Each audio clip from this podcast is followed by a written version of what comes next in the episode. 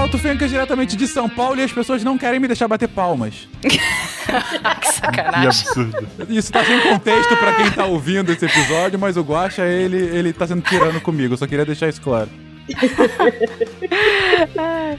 Eu sou a Cris, direto de Pernambuco, e meu sistema endócrino de piadas não conseguiu secretar nenhuma abertura para hoje. Não! Olha só que horror. Aqui é Gabriel falando de Salvador, Bahia, e os piores venenos, os venenos mais fortes, estão nos menores frascos. Ou glândulas e hormônios, vocês trocam aí, vocês que sabem. Olha só. Bonito. Aqui é Yara falando de Jabuticabal, São Paulo, e eu não sei se eu termino esse teste com vocês, porque a minha internet não funciona Torçamos que sim, vai dar tudo certo, Yara, vamos lá.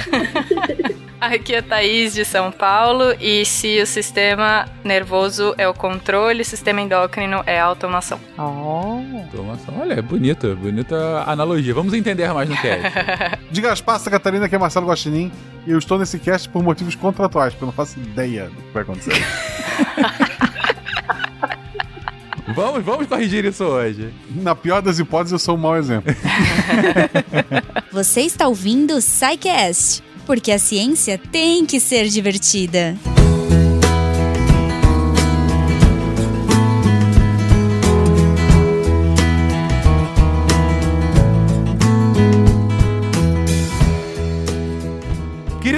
Queridões, voltamos a falar aqui de saúde, voltamos a falar de saúde sem a Fiocruz. Essa que é realmente a grande inovação, né? Acabou aqui os nossos casts com eles, mas voltamos. A, a saúde é sempre pauta aqui no SciCast e continuamos falando sobre sistemas do nosso corpo uh, para falar sobre o sistema endócrino. E aí eu vou concordar com o Guaxa que eu lembro pouquíssimo das aulas do colégio sobre ele, nunca mais ouvi falar. Sei que tem aqui dentro, mas tá só aqui fazendo a função dele, que eu realmente não sei como funciona. Então é isso que veremos hoje. Vamos ver um pouco mais sobre esse sistema cheio de glândulas, hormônios e de automação, como disse a Thaís, e como ele funciona, por que ele funciona e por que ele tem a sua, as suas funções dentro, tem a sua grande importância importância dentro do corpo humano. Então, comecem nos iluminando, gente. Afinal, o que, que é esse tal de sistema endócrino? Então, gente, o sistema endócrino, ele difere um pouco dos outros sistemas do corpo, porque assim, a gente fala de sistema gastrointestinal e tá lá os órgãos todos juntinhos dentro da barriga. O sistema cardiorrespiratório, tá lá o pulmão e o coração dentro do tórax, o sistema nervoso, tá tudo encaixotado. Já o sistema endócrino, ele é composto por órgãos que estão espalhados pelo corpo inteiro, desde o cérebro lá na cabeça até perto dos rins. A gente tem é, órgãos componentes do sistema endócrino. E o que esses órgãos fazem? O que esses órgãos fazem é basicamente comunicação. Eles comunicam com o corpo através dos hormônios, que é a mensagem. Então, o sistema endócrino é composto por diversas glândulas que são é, organizadores e que orquestram o sistema através de hormônios que são nada mais do que a comunicação que eles enviam para as células que estão distantes. Então, por exemplo, a tireoide, que é um órgão endócrino, ela envia hormônios que vão fazer efeitos longe da tireoide. E aí, basicamente, o sistema endócrino faz isso, controla e regula diversas funções do organismo. E só pra gente listar, eu gostaria de listar uma, uma quantidade grande de coisas que o sistema endócrino faz. Ele controla, por exemplo, vou listar lendo realmente porque é muita coisa. Digestão, metabolismo, respiração, função tecidual, percepção sensorial, sono, excreção, lactação, estresse, crescimento e desenvolvimento, movimento, reprodução e humor. Para vocês terem uma noção de quantas coisas pequeninas espalhadas pelo corpo todo regulam tanto a nossa vida. É, os, uma coisa, uma característica bem legal é que os órgãos do sistema endócrino, eles são bem vascularizados. O que faz todo sentido, porque eles secretam hormônios, que são a mensagem, e elas precisam chegar rapidamente a vários lugares do corpo. Então, isso é uma característica bem vista. Tipo, ele tem um SEDEX próprio que precisa funcionar rapidamente. Então, ele tem ele é bem vascularizado para poder mandar essa informação. Eu gosto de pensar também no sistema endócrino como uma, uma, uma extensão, um braço extensor do sistema nervoso. É uma forma do sistema nervoso atingir, é, se a gente pensar no cérebro como grande coordenador do, do, do, do sistema do corpo humano, o, o, as glândulas, né, o sistema endócrino, ele funciona, ele funciona como um braço a mais para o, o controle atingir outros órgãos em que nem sempre os nervos eles conseguem chegar. Tá? É uma forma a mais de você regular, de utilizar essa regulação que o sistema nervoso. Pelo que eu entendi, então, o sistema endócrino ele funciona como um controlador geral do resto das coisas. Ele faz com que o nosso corpo consiga se conectar, consiga se comunicar, com que as coisas consigam de fato fazerem parte de uma coisa só. É, que todos os sistemas que estão aqui funcionando, que eles consigam funcionar em cooperação. É mais ou menos isso? Sim. É isso Eu aí acho mesmo. que sim.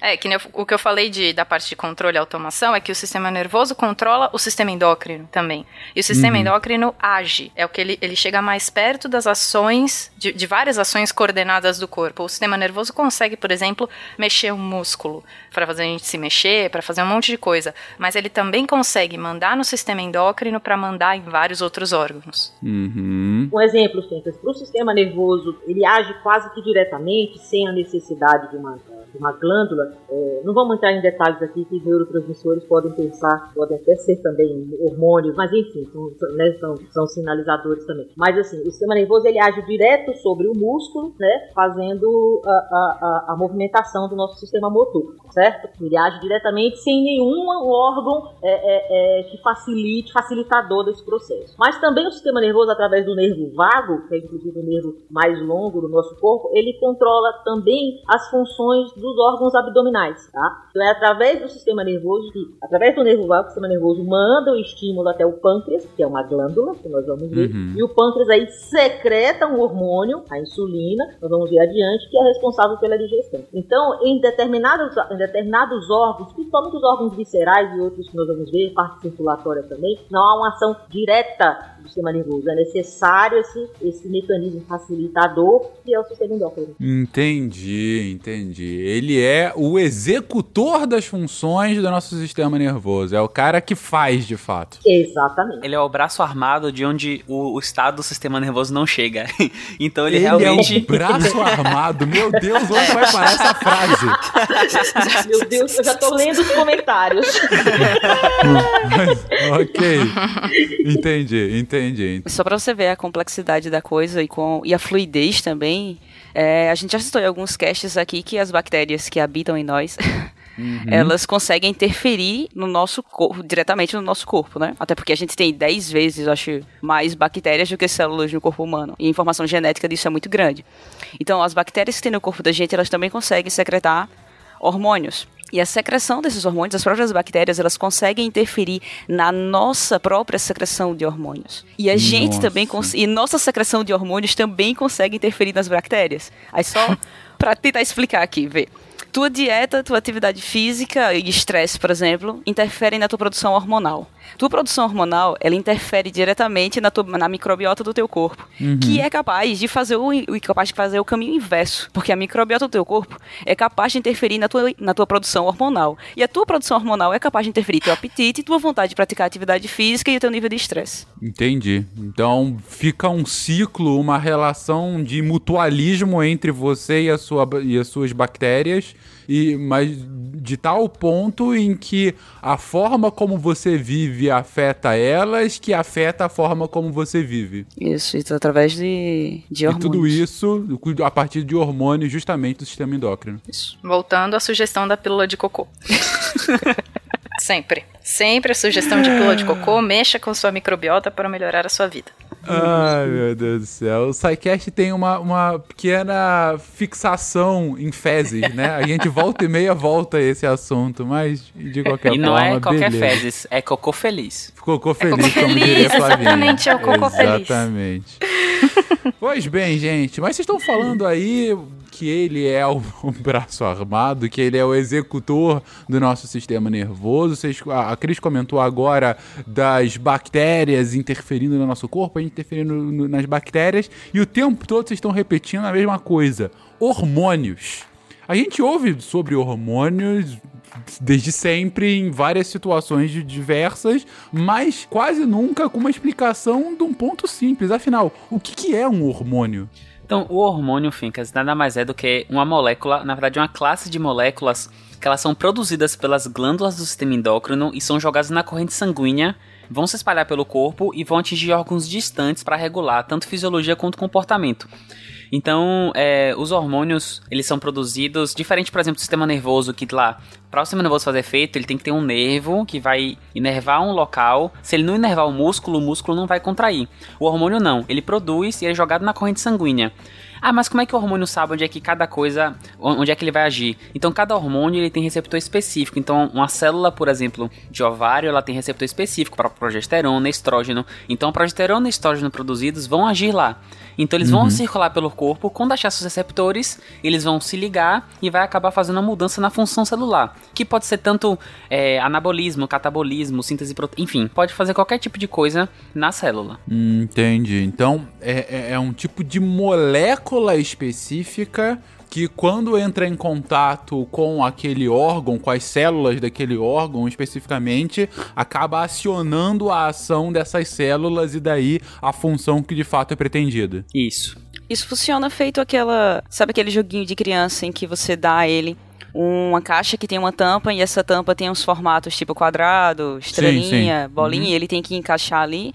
É Algo semelhante a isso, tipo, mesmo que você role uma bolinha ao longo do corpo, se ela não achar um lugar onde encaixe, ele não vai encaixar até achar algo que receba aquilo ali complemente. Ah. O que eu acho importante dizer é que esse negócio de chave fechadura, que a gente brinca dos anticorpos e tal, isso funciona para a molécula e o, seu, o receptor da própria molécula, só que isso não é específico do sistema endócrino. Isso acontece para vários tipos de sistema. O que eu acho que é legal do sistema endócrino é que ele é longe. Ele não precisa ser no local onde ele atua, onde esse hormônio, onde essa proteína foi produzida. Isso pode ser longe e por causa desse efeito chave fechadura, não tem problema nenhum você mandar hormônio na circulação e ele só agir lá no pé, entendeu? Porque coisas que são liberadas no cérebro agem dentro do cérebro. Não tem problema nenhum uma tireoide mandar um monte de hormônio que ela produz e só vai ser bom pra produzir, por exemplo, aumentar a produção de unha no dedo do pé, entendeu? não tem entendi. problema isso. Porque não tem chance desses hormônios de unha do dedo do pé entrarem no meu baço e fazerem uma unha, porque simplesmente não Exato, vai ter uma exatamente. ligação. A cartinha foi mandada específica para o lugar. Se ela achar um outro lugar, um, outra, um outro endereço, ela não vai entrar. Entendeu? Entendi. Ela vai entrar onde ela tem que entrar. Tipo Curitiba. É, e parar por lá. Já cartinhas. É, os comentários desse texto. eu tô imaginando. Então, é, quando a gente diz que, que a gente tá, sei lá, faz um tratamento de hormonal, né? De, sei lá, algum tipo de, ah, eu preciso de tal hormônio pra fazer alguma função, porque, sei lá, uma grávida precisa de hormônios por conta da gravidez, ou eu preciso de hormônio porque o meu corpo tá doente, não tá produzindo tanto. É basicamente isso, a gente tá colocando hormônios artificiais pra suplantar aquilo que o corpo deveria produzir e que não tá produzindo por algum motivo. Acho que não, não necessariamente só isso. Por exemplo, você. As mulheres que tomam pílula anticoncepcional. A gente já Uhum. produz a quantidade normalmente que a gente tem que produzir, mas a gente está forçando uma situação para não engravidar. Então eu Entendi. tô aumentando a quantidade daquele hormônio para forçar uma situação do meu corpo não ovular. Mas eu já produzo a quantidade necessária que eu preciso. Só tô forçando uma situação fictícia ali para eu não engravidar. Entendi. Porque você tá querendo um objetivo, digamos assim, que, que foge um pouco da, do natural do corpo Exato. da mulher, né? Basicamente Exato. isso.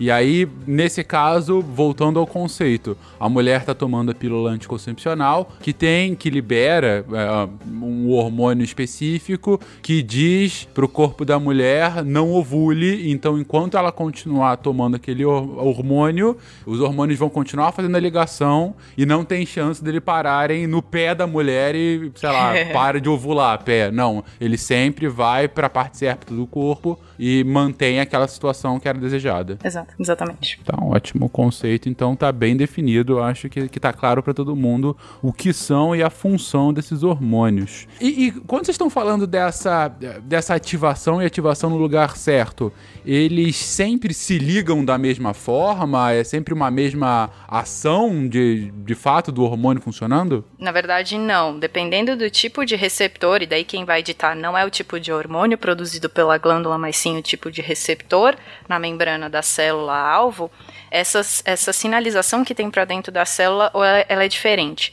Ou ela ativa uma sinalização que vai direto, tipo, ativa uma proteína que ativa outra, que ativa outra, a gente chama de cascata de sinalização, que pode ser de estimulação, ou seja, essa célula se ativa e começa a produzir as coisas que ela precisa produzir. Ela pode ser de inativação, ou seja, essa célula para de produzir o que ela produzia antes, ou ela pode ser uma coisa de se mantenha na quantidade que você já está produzindo, tá? Isso, hum. essa cascata de sinalização tem esses três níveis.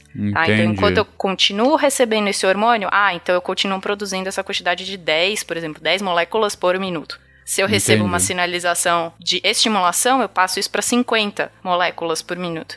Ou se eu recebo uma outra, eu faço, ah, não, então vai ser zero, parei de produzir isso. Tá? Então tem níveis de ativação. Entendi. E também tem uns outros tipos, esses desses receptores que fazem esse tipo de coisa, são dois tipos, os metabotrópicos e os ionotrópicos. Os metabotrópicos fazem essa sinalização para dentro é, via proteínas, uma proteína liga na outra, que nem eu falei, e o ionotrópico, ele abre um canal. Então é como se entrasse um monte de cálcio para dentro da célula ou saísse um monte de potássio para dentro da célula, e esse é o sinal para a célula fazer o que ela precisa fazer, se é aumentar a produção, se é diminuir a produção, se é manter. Entendi. Só explicar que essa abertura de canais, ela não é tipo uma metáfora, não. Realmente na membrana celular existem locais que tem um canal e que você consegue fechar e abrir esse canal para entrada ou saída de alguma coisa. Aí só um exemplo, Fencas, que talvez o, o metabotrópico ligado à proteína seja até mais fácil de entender, mas o de canal, um exemplo prático é a insulina. O que a insulina faz quando ela se liga na célula, ela abre canais de sódio e potássio que despolarizam essa célula, se troca íons e nessa, troca, nessa trocagem de íons gera força suficiente para jogar açúcar para dentro da célula. Então, exemplo de como abrir canal acaba mudando um pouco o metabolismo da célula. Os metabotópicos acho que são mais fáceis de entender, que se liga direto na proteína e vai gerar uma cascata que vai infinitamente até aumentar esse sinal. Entendi, entendi. Bom, bacana, bacana.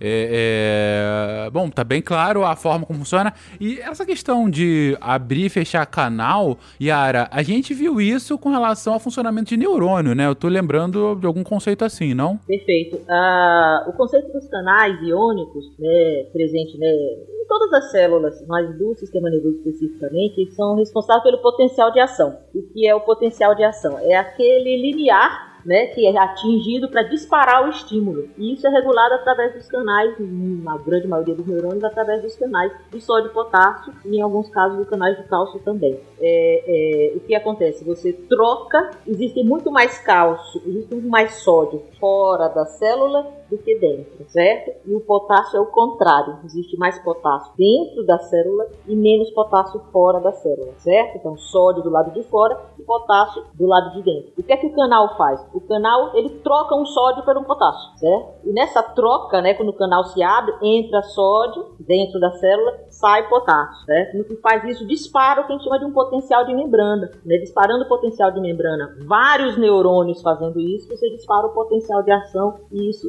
é, é, é, é, o que ativa, é a base né, de todo, todo o funcionamento do sistema nervoso. Esses canais de sódio e potássio, eles existem em todas as células, né? Sódio e potássio, como também canais de cálcio, como os meninos falaram. E também através desse mecanismo de ação, como os meninos falaram, que muito desses, desses, desses hormônios agem. No caso da insulina, só um, um, um, um adendo aí. a insulina, ela faz o quê? A insulina ela pega a glicose, certo? Que está na corrente sanguínea e joga para dentro da célula para a célula aproveitar essa glicose. Ela faz isso através dos canais de cálcio, do sódio, de, dos canais de sódio e potássio, certo? No que ela coloca uma, uma glicose para dentro da célula, ela leva também um potássio, tá? Então, o que que acontece? Muitas vezes você vê pacientes que, que estão com glicemia muito elevada e usam muito insulina, né, para corrigir, né? Talvez o, o Gabriel vai ver isso aí na na, na, rotina dele, o que acontece? Você abaixa a glicemia, você dosa a glicemia, mas você também tem que dosar o potássio, porque ele vai ter o que chama de hipotalemia, uma hipopotassemia. Vai cair também o potássio da,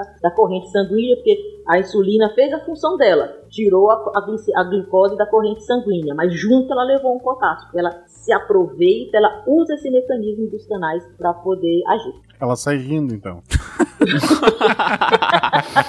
Nossa, mano. Ótima piada. Se você não entendeu, procura a tabela periódica. E era só um detalhe, eu vi esse caso hoje. Pois então, isso. Isso a gente vê bastante é, pacientes do tipo cetacidose diabética, né? É uma, é uma descompensação do quadro de diabetes, em que há um, um- um- um aumento da, da, da glicemia, né? Junto com uma pequena quantidade de insulina. Então, Aí você vai isso- tratar, você acaba gerando outro problema. Pode gerar outro Exatamente. problema. Você tem que fazer insulina e ver para poder baixar a glicemia desse paciente. Você tem que, hora em hora, medir a glicemia e o potássio junto. exatamente. Que bizarro. Enfim, tá- tá explicado, uma boa explicação e, e entendemos então como funcionam os hormônios. Mas esses hormônios eles são ativados por alguma coisa, por algum lugar e imagino que essa coisa fique no nosso cérebro porque no fim do dia tudo acaba e começa no cérebro. Ele acaba controlando tudo que a gente faz. É isso também, gente. Essas cartinhas, como vocês colocaram, a, ao funcionamento e, e- e o, a liberação desses hormônios também vem de algum lugar do cérebro? Fora da neurologia não há salvação. Ai, gente, toda vez que eu ouço essa frase eu fico tão triste. Porque eu odeio neuro. Então vamos lá. Ai, Tem-. Então, Fencas, tem sim, tem essa glândula que chama de pituitária, a hipófise. A glândula mãe, ela se localiza no, no cérebro e ela fica mais ou menos atrás do nariz, atrás do esfenoide. Então, assim, do nível do seu nariz, se você perfurar, por favor, não perfurem, mas se você entrar lá no meio do cérebro, você vai ver a hipófise. Obrigado por A avisar. é, é sempre bom. A hipófise, como eu falei lá no início do- dos pequenos frascos, ela mede 1 grama, 1 a 2 gramas, do tamanho de uma ervilha. Ela é muito pequenininha e quando você olha ela, ela parece. Ah, sei que a analogia vai ser ruim, mas ela parece um testículozinho, porque ela é dividida em duas bolinhas com um, um negócio no meio. Ok. Ainda bem, ainda bem que não foi só eu. Ainda bem que não foi só eu. É, realmente parece, eu não posso fazer o quê? Ok, sejamos científicos, sejamos científicos. e ela é dividida em duas partes porque a origem embrionária dela, embora ela seja uma glândula única, ela tem uma origem embrionária dupla. Ela tem a adeno-hipófise e adeno vem de glândula, esse adeno quer dizer glândula, a gente vai ver lá no cast de câncer, o adenocarcinoma, que é o câncer de glândulas, é, e ele tem a origem do tecido epitelial da faringe. Então, no, quando lá o embrião está formando, o tecido que forma a faringe, a parte aqui da, da boca, do nariz, ele invagina para dentro do cérebro e forma a adenohipó- a adenohipófise. E além disso tem a... Caraca. Pois é. e além da, da adenohipófise, tem a neurohipófise, que é a, a hipófise que ela vem da parte do folheto neural. Então ela tem uma ligação mais nervosa mesmo. Então ela tá ali no meio do cérebro, ela se liga tanto com a vascularização quanto com o sistema nervoso através do hipotálamo. Então, de novo, porque parece um testículo, porque a hipófise, ela tá meio que presa no hipotálamo, que é um talozinho, e fica a hipófise lá, que não é, não, ela não fica balançando porque ela tá fixada, mas ela tá lá em contato íntimo com o tecido cerebral. E por que ela é a maestrina de tudo? Eu vou só falar rapidamente os órgãos que a, a hipófise, de maneira geral, tem algum tipo de ação. Então Vamos ela age nas mamas, tireoide, suprarrenais, ossos, rim, útero, testículo, ovário, trato gastrointestinal. É, acho que eu não esqueci nenhum, não. então, basicamente todo o corpo. E, e por isso que ela é tão, tão. que a gente chama de maestrina de tudo, porque ela, ela realmente. é, ela organiza muito as coisas. E elas, ela produz. Então, é como se as glândulas elas não, não fornecem é, hormônios que vão agir longe, a hipófise for- fornece hormônios que vão agir nas glândulas. E é por isso que ela é tão maestrina de tudo assim. Hum, entendi. Então, desse. dessa. Desculpa, agora vou ter que falar isso. Desse pequeno testículo que todos temos nos cérebros e que é formado na nossa faringe. Que ótima construção. Isso. Mas é, ele envia. A Yara tá ali. Enfim, ele envia hormônios para outros órgãos que também secretam hormônios que vão para os locais corretos de cada um desses sistemas que você mencionou agora. Então, e- ele que controla quem libera os outros hormônios que controlam todo o resto. É, é, é assim, ele controla, mas ele também é controlado. A gente vai ver que o sistema de, de hormonal é muito funciona em alça. Então, meio que tudo controla tudo. E a hipófise, ela tem uma ligação direta com o hipotálamo. E é assim: se a hipófise libera hormônios que, de maneira geral, vão é, estimular os órgãos, as glândulas hormonais, as glândulas endócrinas a produzir, o hipotálamo que está ali em contato com ela, ela o, a, o hipotálamo produz muitos hormônios que vão inibir a função da, da hipófise. Então a uhum. gente tem muito isso. A gente vai ver, a gente vai, vai falar de, de glândula por glândula, e é sempre assim. A, o hipotálamo produz hormônio que inibe a hipófise, que produz hormônio que estimula a glândula, que produz hormônio que acaba inibindo a hipófise. E é um ciclo sem fim que a gente vai ver lá na frente, que se repete, porque é um jeito bem, bem legal e bem interessante de você fazer uma redundância no sistema. Olha, Falando em redundância, bom. se é um ciclo, ele se repete. É um ciclo que se repete redundante. oh, é um, um, exemplo para quem assistiu House é que em House mesmo tem um, um paciente ele apresenta um sintoma de lactação. Um homem que começa a produzir leite na mama e a, uma das primeiras uma das primeiras hipóteses de, do House é que seja um tumor na hipófise. Hum, Exatamente porque ela contém esse a controle. A primeira hipótese era uma hipótese. É. Nossa. E no final não era claro que era lupus. Não. Quem é você? Sou a monstra hormonal. Se veio me dizer como é horrível ser mulher, está toda a liberdade e minha mãe já cuidaram disso. A francesa está coberta de merda e sua mãe é uma mulher decadente. Você está no auge, mina. Vamos usar um exemplo. A hipófise, ele, ela produz um hormônio chama TSH, que é o hormônio tireoestimulante. É um hormônio que estimula a tireoide. Aquilo que o Gabriel falou. Ela produz um hormônio que vai agir sobre a tireoide, que é uma glândula. E a tireoide produz, por sua vez, os hormônios tireoidianos. Que nós chamamos de hormônio tireoidiano, que é o T3 e o T4. Tireotoxicina 3 e 4, né? Então, o TSH que é produzido na, na, na hipófise, tá? ele é via corrente sanguínea, vai até a tireoide, estimula a tireoide a produzir o hormônio, os hormônios tireoidianos T3 e T4. E esses são os hormônios que vão agir em todo o corpo. E aí fica um exemplo clínico mesmo de como funciona essa regulação. Sempre que a gente suspeita de alguma coisa na tireoide, a gente pede o T4, o T3 e o TSH. Aí o que acontece? Se a pessoa tem suspeita de hipotireoidismo, a gente imagina que os hormônios estão baixos, o T4 e o T3 estão baixos. Beleza. Só que se acontecer desses hormônios não estarem baixos, a gente olha o TSH. Porque se o TSH estiver alto, significa que a, os hormônios só não estão baixos porque a hipófise está trabalhando. Deu pra entender? Entendi. Vocês estão. Você, já que é um ciclo, vocês veem exatamente o momento em que deveria estar trabalhando e não está trabalhando. Isso. É como se a gente estivesse pegando no pulo antes de hum. acontecer. Então, Entendi. antes da hipófise não dar mais conta, ela tá lá aumentando o TSH, dando chicotada na, na, na tireoide para trabalhar. E vai uhum. chegar um momento que, eventualmente, mesmo com TSH alto, a, o T4 e o T3 vão baixar. E aí que a gente fala de hipotireoidismo mesmo. Porque esse até então a gente chama de subclínico. Hum, entendi. Esse que o Gabriel falou, o Gabriel falou, é um exemplo bem claro do que é a alça de feedback, certo? O que, que é isso aí? A, a, a, a hipófise produz o TSH, que é o hormônio que vai estimular a tireoide, como nós já vimos. É o hormônio estimulante. A tireoide, por sua vez, estimulada pelo TSH, produz os hormônios T3 e T4. A alça de feedback que a gente fala, o que quer dizer isso? É a produção dos hormônios T3 e T4 que sinalizam, né? Que sinaliza para a hipófise o quanto que de, de TSH que ela vai produzir certo? Uhum, então isso forma uhum. uma alça. Se ela percebe que tem, se o, se o sistema nervoso,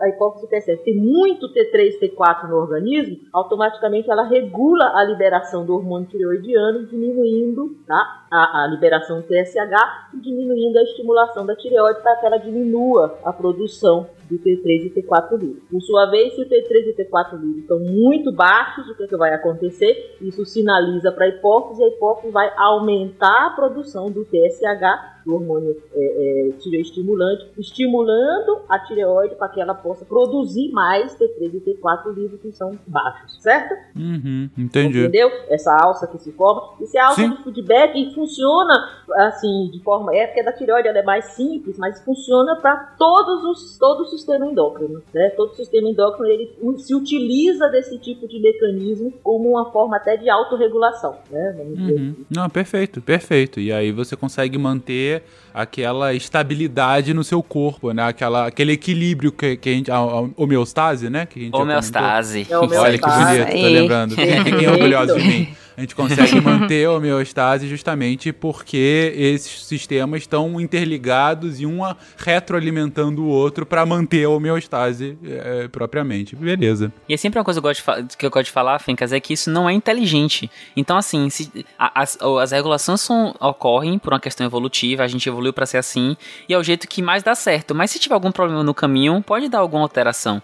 E é por isso que a gente. É sempre, eu sempre gosto de, de frisar que célula não pensa, o corpo não pensa. A gente age nas reações dos estímulos. Sim. E mesmo assim perfeito. funciona. Exatamente. O Fenquinhas me perguntou, mas eu acho que tipo, pode ter gente em casa se perguntando, porque a Thaís falou que teve problema na tireoide, a doutora Yara falou que a mãe dela teve problema na tireoide e que era comum em mulheres. Tem alguma justificativa, o motivo para ser mais comum em mulheres o problema na tireoide? Tem, na verdade, é, um, é uma justificativa não só para tireoide, é que de maneira geral, e aí não se sabe exatamente o porquê, é talvez uma questão hormonal, mas aí dos hormônios femininos, a mulher ela tem um estado inflamatório e reumatológico mais avançado, e é por isso que as doenças reumatológicas de maneira geral, é, lúpus, antissíndrome anticorpo antifosfolípide, é, todas, é, todas essas doenças acontecem mais em mulheres, e por conta disso, a boa parte dos casos de hipotireoidismo ocorrem por causa de é, fenômenos também imunológicos, como a tireoidite de, Hachi- de Hashimoto, ou a doença de Graves. E é por isso que acaba tendo mais em mulheres, por causa desse, desse estado reumatológico mais, mais funcionante, dizemos, pode podemos dizer assim. O que, o que piora essa situação é que os hormônios é, femininos, tanto os masculinos e o feminino também, mas eles são hormônios esteroides, ou seja, eles têm colesterol na molécula.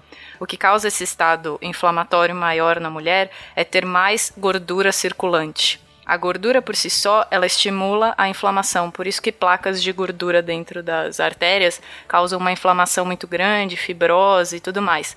E você tem os problemas circulatórios de trombose. Mas ter mais gordura circulante te deixa num estado inflamatório maior.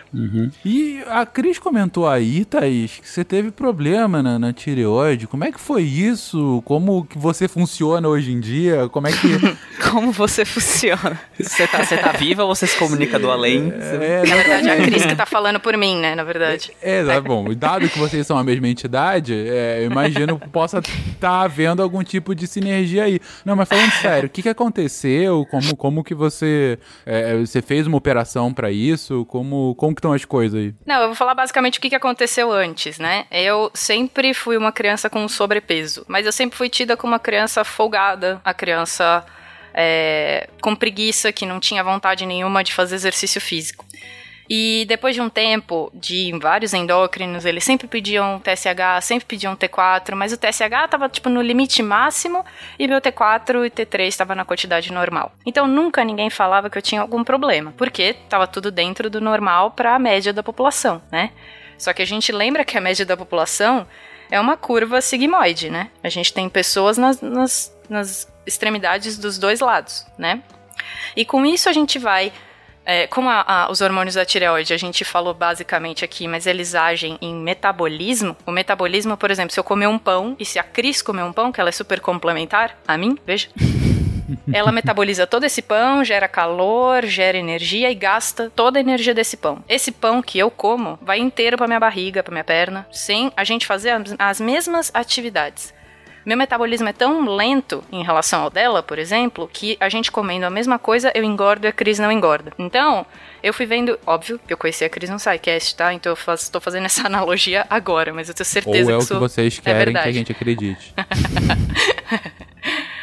Mas o que, que aconteceu? Na vida inteira eu fui acumulando peso, tentando fazer milhares de tipos de exercício físico e nunca emagrecia. Nunca. Aí, uma das endócrinas que eu fui resolveu, tipo, fazer o último teste, que era testar vários tipos de remédio para emagrecer. E eu tomei diversos, inclusive alguns remédios para diabético, inclusive, que tiram totalmente a fome e nem assim emagrecia. Caraca. Quer dizer, tipo, comia alface e não emagrecia. Aí ela falou: Ah, tá, então vamos fazer um ultrassom da tireoide. A hora que fez o ultrassom da tireoide, achou tipo uma azeitona de tumor dentro dela. Uhum. E foi assustador, assim, né? Óbvio. Não foi uma coisa assim muito fácil de lidar. Na hora que a gente viu, fez a biópsia, que é tipo horrível de fazer, mas enfim, se vocês têm alguma coisa dessa, façam, porque é importante a gente descobrir, independente do, do, da experiência do exame. Mas aí ficou inconclusível. E aí o cirurgião falou assim: ó, inconclusível eu tiro. Do tamanho de uma azeitona, dá pra eu sentir na mão aqui assim, eu tiro.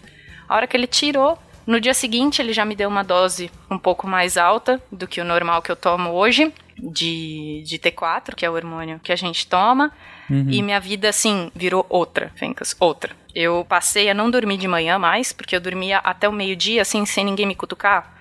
Se, eu- se o despertador não tocasse, eu acordava uma hora da tarde. Eu ganhei o período da manhã, desde que eu fiz essa cirurgia. Porque agora eu tomo a quantidade que eu preciso, demora um tempo pra gente achar a dose realmente, porque daí você vai vendo quanto de TSH que produz, quanto que você tem que tomar pra você chegar numa dose que fique saudável. Mas hoje em dia, eu falo feliz da vida, parece coisa de superação e tudo mais. Mas hoje em dia eu consigo fazer exercício físico como uma pessoa normal. A Cris me cobra, inclusive semanalmente. É sério, fez isso hoje. E eu mandei foto minha na academia com caneleira e tudo.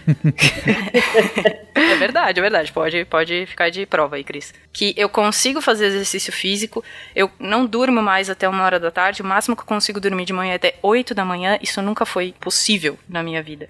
Eu consigo andar para os lugares, coisa que eu não conseguia fazer antes.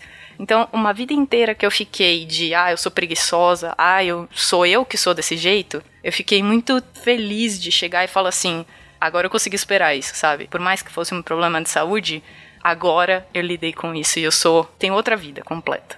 Isso foi há quanto tempo, Thaís? Faz três anos. Três meio. anos Três anos e meio. meio. Hum, Caramba, E assim, que coisa. É uma vida diferente. Eu falo isso e eu quis trazer essa história pra cá porque provavelmente a gente deve ter um monte de ouvinte nessa mesma situação e ninguém sabe. Porque como a gente tá no nível normal de, de exame, da quantidade de TSH, quantidade de, de T4 e T3 livre, que você fala, ah, mas eu tô dentro da normalidade. Aí se você pensar que a população tá dentro de uma curva normal, tem sempre alguém que tá naquela ponta de- da direita e a ponta da esquerda.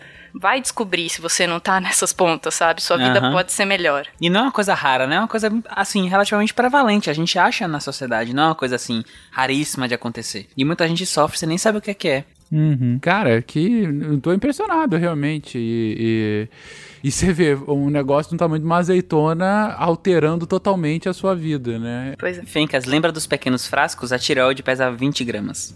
A minha devia ter um peso de uma azeitona a mais. Mas é, então devia ter uns 27 gramas. Pra você ter uma ideia, Fencas, a Thaís falou desse, desse, desse exemplo dela aí da tireoide, sintomas clássicos aí de fadiga, né? Esse cansaço, essa seria, que é essa, essa fadiga crônica que a pessoa sente, muita sonolência, né? São sintomas, me- do metabolismo é, é muito identificado, são sintomas do hipotireoidismo, né? Uma tireoide que não está funcionando. O contrário, quando a pessoa tem um hipertireoidismo, que acontece, alguns tipos de tumores dão hipertireoidismo, são tumores que produzem o hormônio tireoidiano, o T3 e T4, e são pessoas que, ao contrário, começam a ter emagrecimento, as pessoas que têm um metabolismo, né, um metabolismo muito acelerado, entram no estado catabólico, eles perdem peso, perdem massa muscular, são pessoas que se alimentam e não engordam, são pessoas que têm é, taquicardia, frequência cardíaca fica muito elevada. né, Uma tem- coisa que é bem saltada assim aos olhos, literalmente são os olhos Isso. saltados também. Hipertensão, os olhos ficam esbugalhados, né, saltados, que fala, a pressão sobe, a pressão com eles, insônia, e faz os efeitos contrários, né, disso tudo que, que, que a Thaís falou. Esses são sintomas mais clássicos, mas tem sintomas, pra você ter uma ideia de como é a tireoide, e assim vale,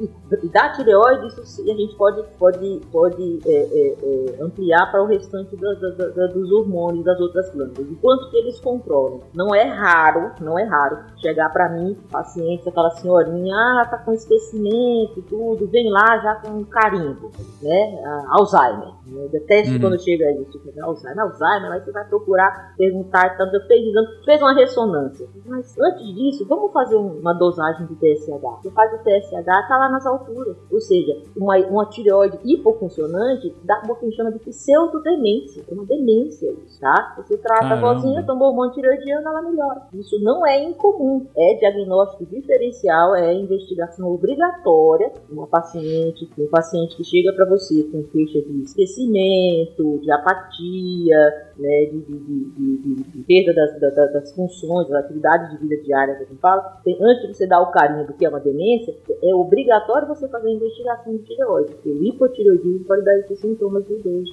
Ou seja, se a Thaís não tivesse passado pelo procedimento que ela passou e, sei lá, tivesse piorado, ou mesmo no mesmo estágio, é possível que ela tivesse um sintoma como esse que você está descrevendo. Sim, sim, é possível sim. Em casos extremos em que o hipotireoidismo é muito avançado, e eu já vi, é toda evidência, é mais raro mas a gente vê, o que nós chamamos de coma mixedematoso, né? Que é aquelas uhum. pacientes que entram em coma e você vai fazer a investigação do coma e tá lá os valores de tireoide, de TSH de 100, Caraca. 150, 200, a pessoa fica num hipometabolismo tão grande que entra em coma. Isso de 100, 200 é porque o valor normal, Fincas, é tipo 3, Isso. 2. Ah, entendi. Caraca. Uma outra coisa que acontece também e que eu passei por alguns é, episódios depressivos, a primeira coisa que acontece quando você vai no psiquiatra, ele pede um, um exame de TSH para saber se você não está perdendo uhum. as suas atividades diárias porque você está sem hormônio da tireoide, porque você, ele quer ver se realmente você não está com uma outra condição e você realmente não está entrando numa depressão. Uhum, uhum. uhum. Eu gosto de pensar a tireoide como um acelerador e freio. Então, assim, ele não tem nenhuma função específica em um órgão específico,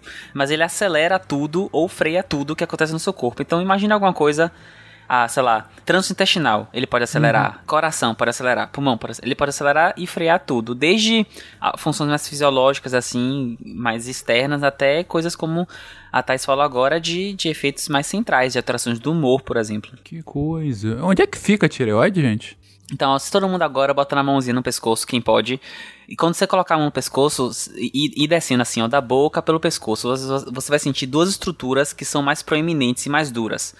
Tem um, o pomo de Adão, que no homem é mais fácil de palpar, e um pouco abaixo do pomo de Adão tem outro anel um pouquinho mais duro. Descendo desse anel tem a tireoide, então ela fica no final do pescoço. Ela é uma glândula que fica, ela, ela tem um formato de asa de borboleta e ela se encaixa no meio, então ela tem um pouquinho de para cada lado. E se você tiver parece uma muita... gravatinha. Isso, parece uma gravatinha borboleta e tá mais ou menos na região. Então, se você tiver muita paciência e for palpando nessa região com muito cuidado, você talvez sinta a sua tireoide. E aí você consegue ver. Normalmente as tireoides são pequenas, difíceis de palpar. Mas até, até um exame mais simples assim, eu já, já tive colegas meus que acharam nódulos da tireoide na aula de semiologia. Tipo, aprendendo a palpar a tireoide, palpou em si mesmo e achou um nódulo. Agora olha em volta e vê o que o pessoal do ônibus tá achando disso. eu tô aqui apalpando meu pescoço, tentando achar realmente aqui. Caraca. Uma, uma curiosidade, Fencas. Você sabe por que o nosso sal é iodado, tem iodo? Uhum. Sal tem iodo. Tem a. Ah, essa eu sei, porque. Bom, não sei se é exatamente por isso. Mas eu sei que por conta de efeito de radiação maior, sempre recomendam que você tome alguma coisa com iodo pra justamente inibir o efeito da radiação na sua tireoide. Ó, oh, o espirro. Bócio. Exatamente. Ó a dica, fica a dica. Fica a dica.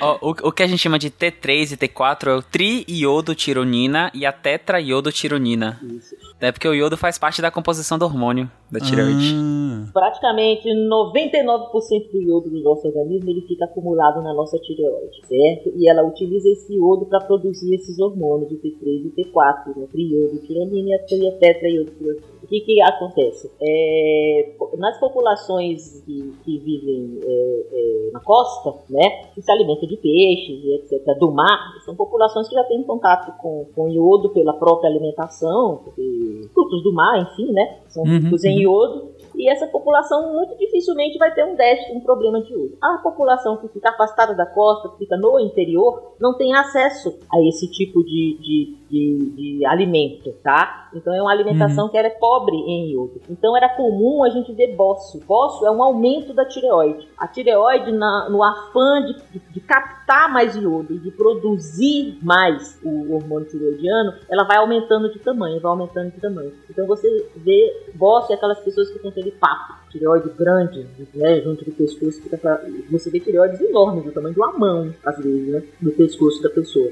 Né? E uma forma de se resolver, de se melhorar isso aqui, foi acrescentando iodo no sal da população. Que coisa, cara. Mas isso que eu falei do iodo e radiação não, não tem nada. eu Imagino que não seja pra isso, mas tem essa relação também, não tem? É, não é pra isso, mas ajuda. É para isso, tem essa função, mas o que a gente botou no sal não foi pra isso. Não, entendi, entendi. Posso eu contar então a curiosidade da radiação? Por favor. Depois da cirurgia, eles tiram a tireoide, só que pode ser que fique algum um restinho, porque eles não conseguem tirar todos os pedaços que eles conseguem ver de tireoide e tudo mais. A quimioterapia, entre aspas, que se faz para esse tipo de, de tumores é uma terapia que a gente chama iodoterapia. Pra matar o resto da tireoide. Então você lota esse organismo, o meu organismo, de iodo, e esse, esse iodo mata essa tireoide de tanto usar. É um iodo É, radioativo. só que o iodo é radioativo. É, é um iodo espião, ele entra lá pra fazer o trabalho por de dentro pra fora, entendeu?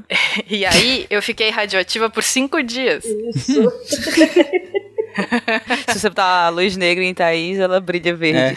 Se Pois botar, é. botar a Thaís e Marcel numa sala e ligar e desligar a luz, ninguém...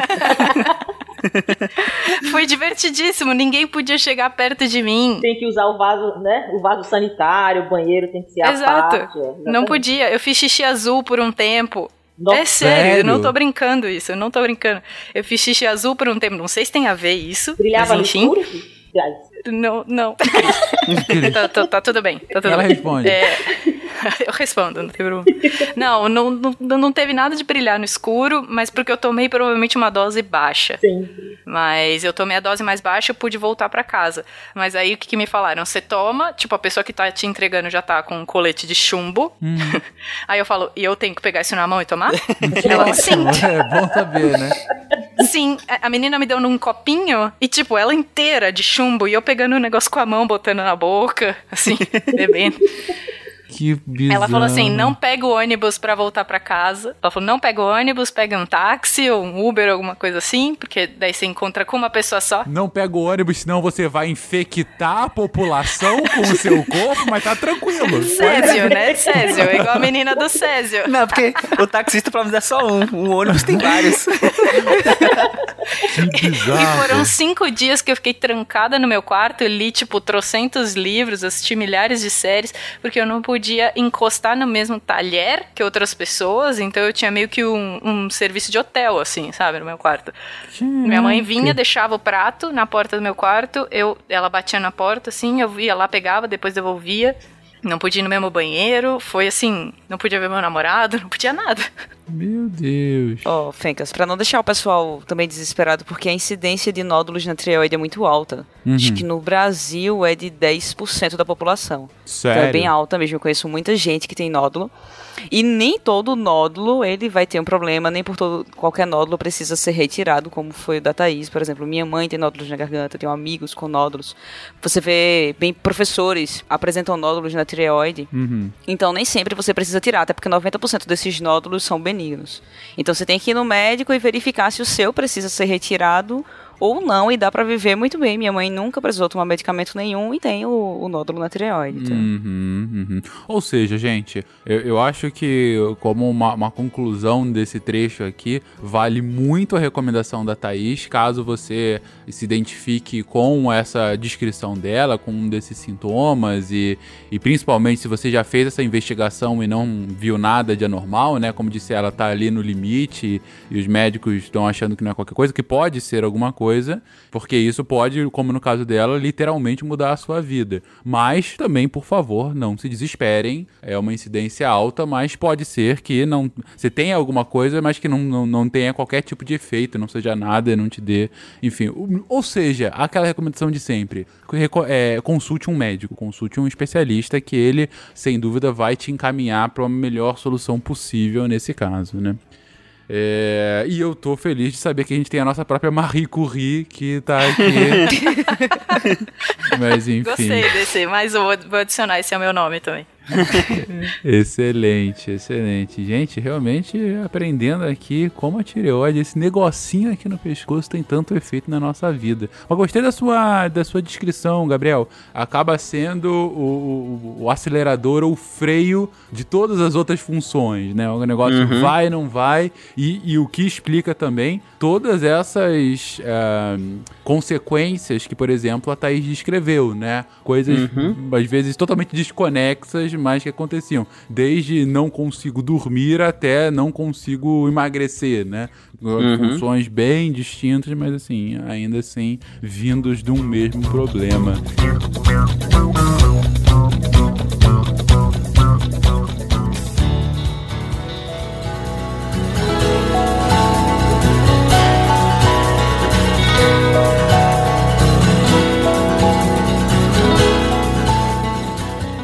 Gente, falando então justamente dessa questão de emagrecer, vocês comentaram, claro, que ah, os hormônios também vão afetar o nosso sistema digestivo, nosso sistema digestório. E como é que isso funciona? É, é justamente pela, por essa velocidade de metabolismo, como a Thaís descreveu, ou que outras funções estão relacionadas?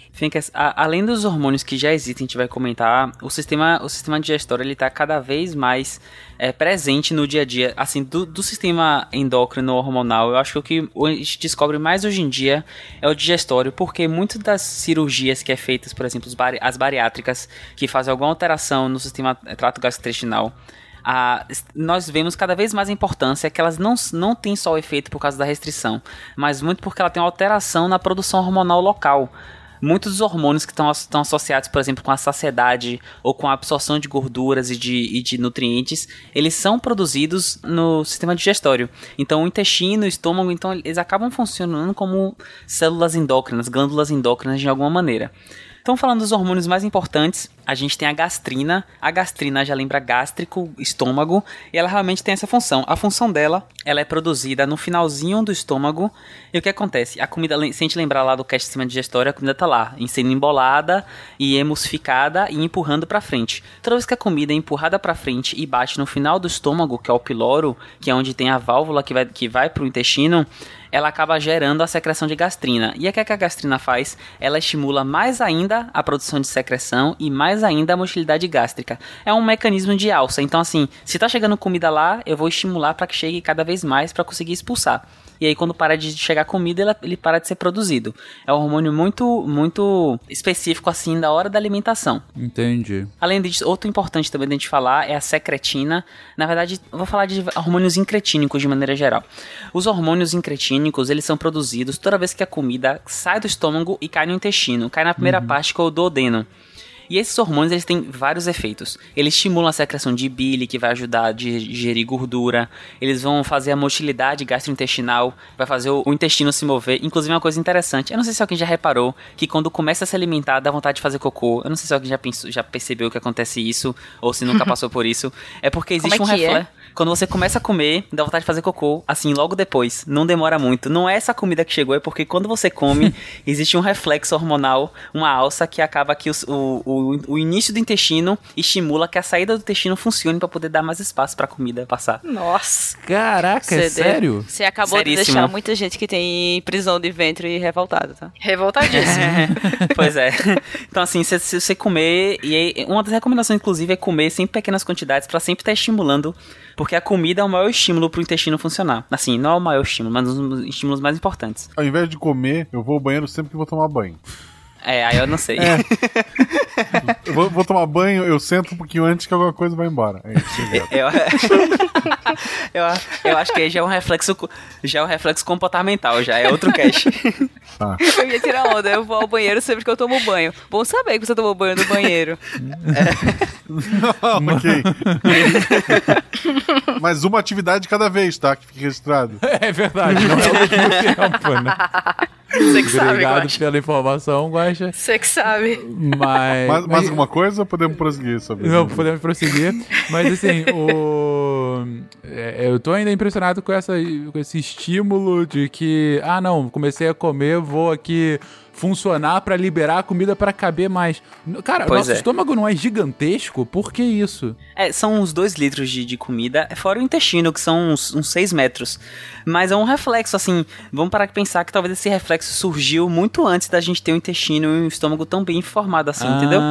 Se- talvez seja uma coisa muito mais primitiva, de, de, de órgãos mais primitivos. Entendi. Então, quando todos ainda éramos patos e não tínhamos um estômago muito grande. Mentira, Exato. não era pato, mas enfim, quando éramos animais bem mais simples. É, a gente teve esse reflexo, muito provavelmente ele continua existindo hoje. Faz muito É. sentido, realmente. Ele não é uma coisa deletéria pro corpo, então se manteve lá. É verdade, é verdade. Não, e até ajuda, de fato, né? Enfim, Isso, como você disse, uhum. pode desentupir aí, como as meninas estavam aí reclamando. Olha aí, gente, você com prisão de ventre, coma mais, que pode ser que funcione. De preferência fibras e com água. Lembra quando, lá no início do cast, eu fiz um comentário com relação à comunicação junto com as bactérias Sim. do seu corpo? Aham. Em que tipo, você, o que você come, a forma que você se exercita influencia nessa liberação de hormônios que pode Isso. chegar até ela e elas também vão influenciar na sua vontade de fazer atividade física. O comportamento que você tem de alimentar, ele interfere muito na sua produção hormonal. Um exemplo é que a gente encontra muita alteração eh, de produção hormonal em pessoas que têm anorexia e é muito difícil voltar, muito difícil para recuperar, porque essa produção hormonal, principalmente envolvida com a densidade óssea, por exemplo. Hum, entendi. Então, pessoas com anorexia, como elas têm essa ingestão de alimentação bem diferente, né? Comem pouco e o que comem acabam soltando por- quando não deveria, né? O corpo vai se acostumando e aí a produção hormonal ela vai, ela encontra um novo equilíbrio e um, e um equilíbrio que não faz bem para a pessoa. Ela fica completamente alterada. Entendi. Que bizarro. Bom, mas explica realmente algumas consequências. Algum outro hormônio interessante de se comentar? Eu queria falar do, do mais, na verdade não é o mais importante, mas o que a gente fala hoje em dia, que é, são as incretinas, são os hormônios relacionados ao, ao, à saciedade e o, a resistência à insulina. As cirurgias bariátricas têm vários tipos, mas uma delas é o que você tira a parte da. Você pega o estômago e você liga depois no intestino. Então, assim, você tira ele da boca lá inicial do intestino e liga ele um pouquinho depois, ou seja, você perde é, espaço de absorção no intestino. Certo. Isso por si só emagrece, porque se você tá com menos superfície de contato, você absorve menos, você emagrece. Entendi. Mas quando se propôs a cirurgia, não tinha tanta ideia disso, mas começou a se mostrar que as cirurgias não só emagreciam as pessoas, elas emagreciam mais do que o esperado e além disso, elas reduziam, elas curavam diabetes e outros problemas metabólicos, porque existem alguns hormônios que são produzidos nessa parte inicial do intestino, que é o duodeno, que eles fazem tanto o controle de saciedade, então a pessoa, é, tipo assim, a pessoa quando come, quando passa, quando a comida passa muito devagar nesse, nesse trecho, parece uma coisa paradoxal, mas quando ela passa mais devagar, você sente mais vontade de comer, porque é como se é como se ainda estivesse absorvendo, entendeu? Tipo, ele não entende que já acabou de absorver. Então, se ainda tá absorvendo coisa é porque você precisa comer. Não sei se ficou claro.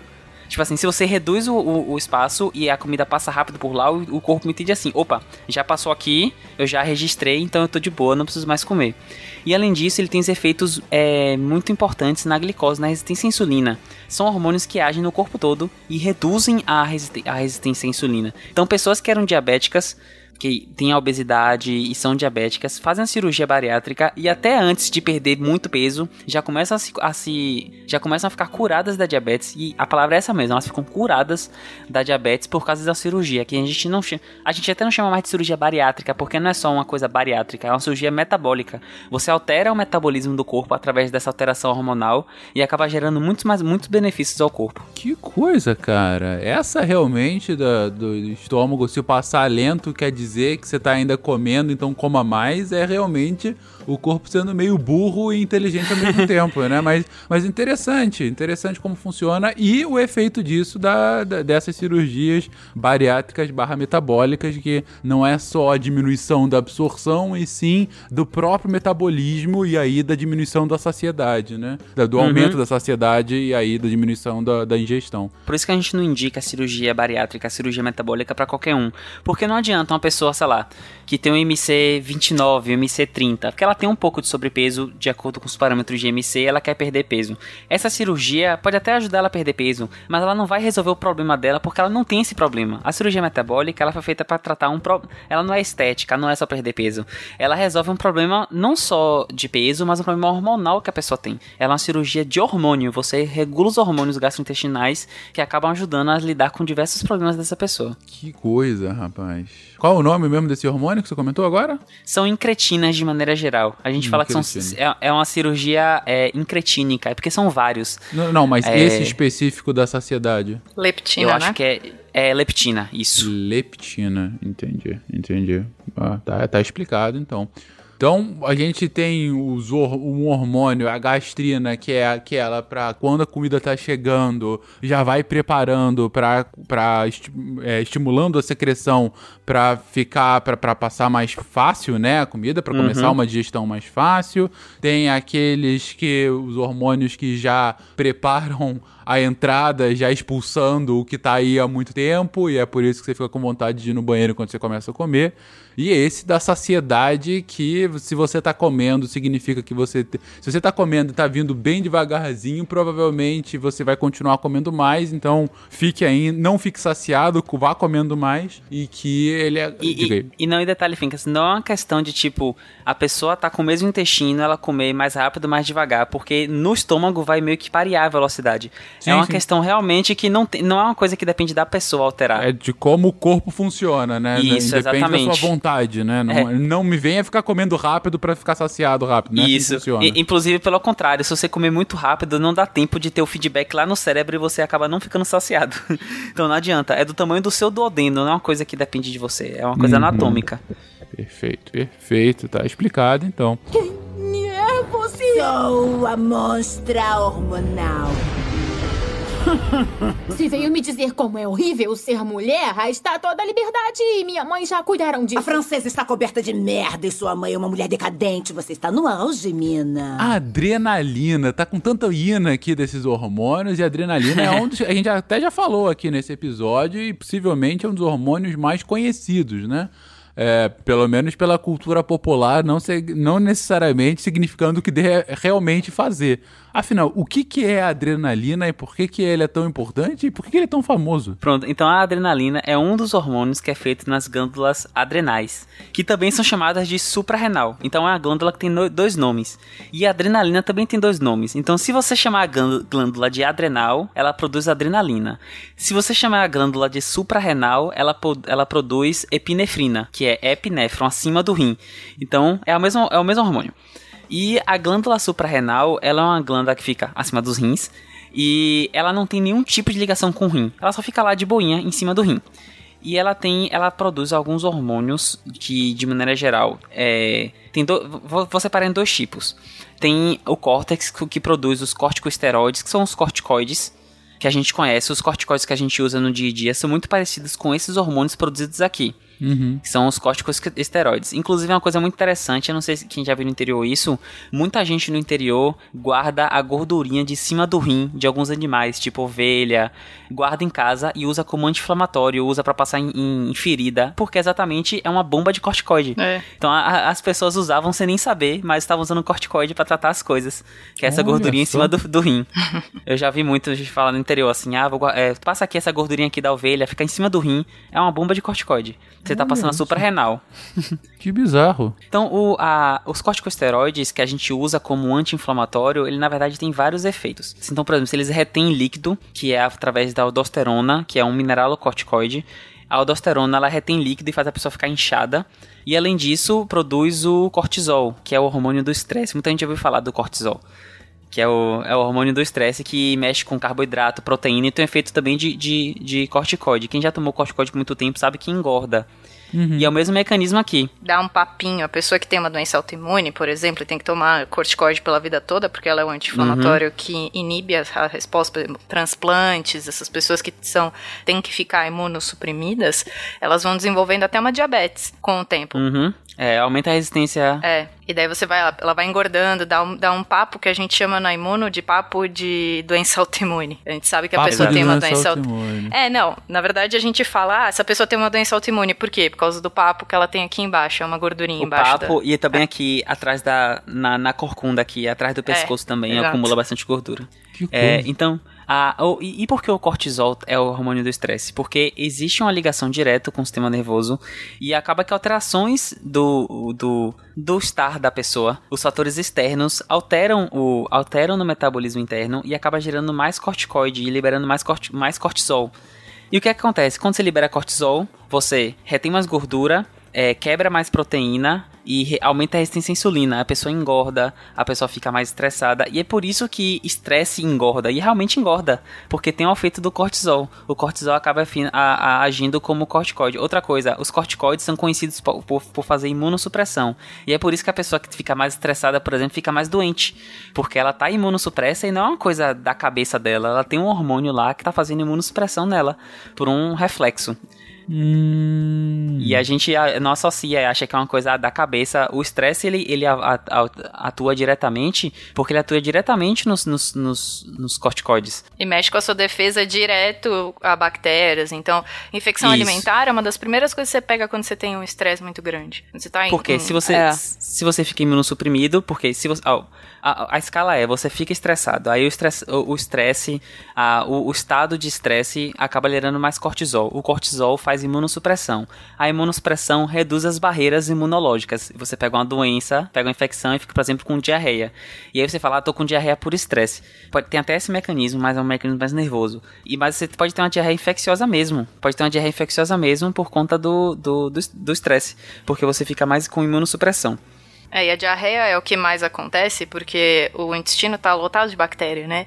Então a gente tá sempre controlando o tipo de resposta imune que tem no, no intestino o tempo todo. Qualquer desbalanço da quantidade de cortisol e corticoide que você tem circulando, as bactérias do cocô feliz começam a proliferar loucamente. E é isso que dá Eles esse influem. problema. Então, se você come alguma coisa com uma bactériazinha na rua, que normalmente, se você não tivesse estressado, nem ia acontecer nada, agora vira uma luta violenta, uma inflamação no seu intestino e você tem a diarreia. Que bizarro. Alguns desses hormônios, eles interferem até na aderência da bactéria com, no corpo e na virulência da bactéria também, que é o oposto dos hormônios sexuais, por exemplo. O estradiol, ele consegue reduzir a virulência da bactéria, a, virulência bacteriana. Ou seja, esse estradiol é o que? Um, é um hormônio de, de vem de É onde? estrógeno. É hormônio, é, estra- é o É estrógeno. hormônio sexual. Ah, é estrógeno, estrógeno, é o entendi. hormônio feminino. É. Entendi. E aí, esse estradiol, ele faz com que as bactérias não consigam ter mesma aderência. Ter uma aderência eles têm uma aderência menor ao nosso corpo. Eles interferem na virulência. Ah, na Que é virulência a gravidade. mesmo. Ela tem uma capacidade menor de causar doença. Enquanto que esses do do- do estresse, do cortisol, Uhum. ele acaba fazendo com que a virulência aumente. Isso. Uhum. É, outra coisa que. Isso a gente tá falando só da parte de fora da suprarrenal. Daqui a pouco eu vou falar da medula, que é onde dá o nome dela mesmo, de, adrenalina. E além disso, ela produz hormônios androgênicos, que são hormônios muito semelhantes à testosterona, que dão ca- características mais masculinas à pessoa e acabam também fazendo alterações sexuais, alterações de libido, inclusive. E é por isso que estresse pode alterar a libido também.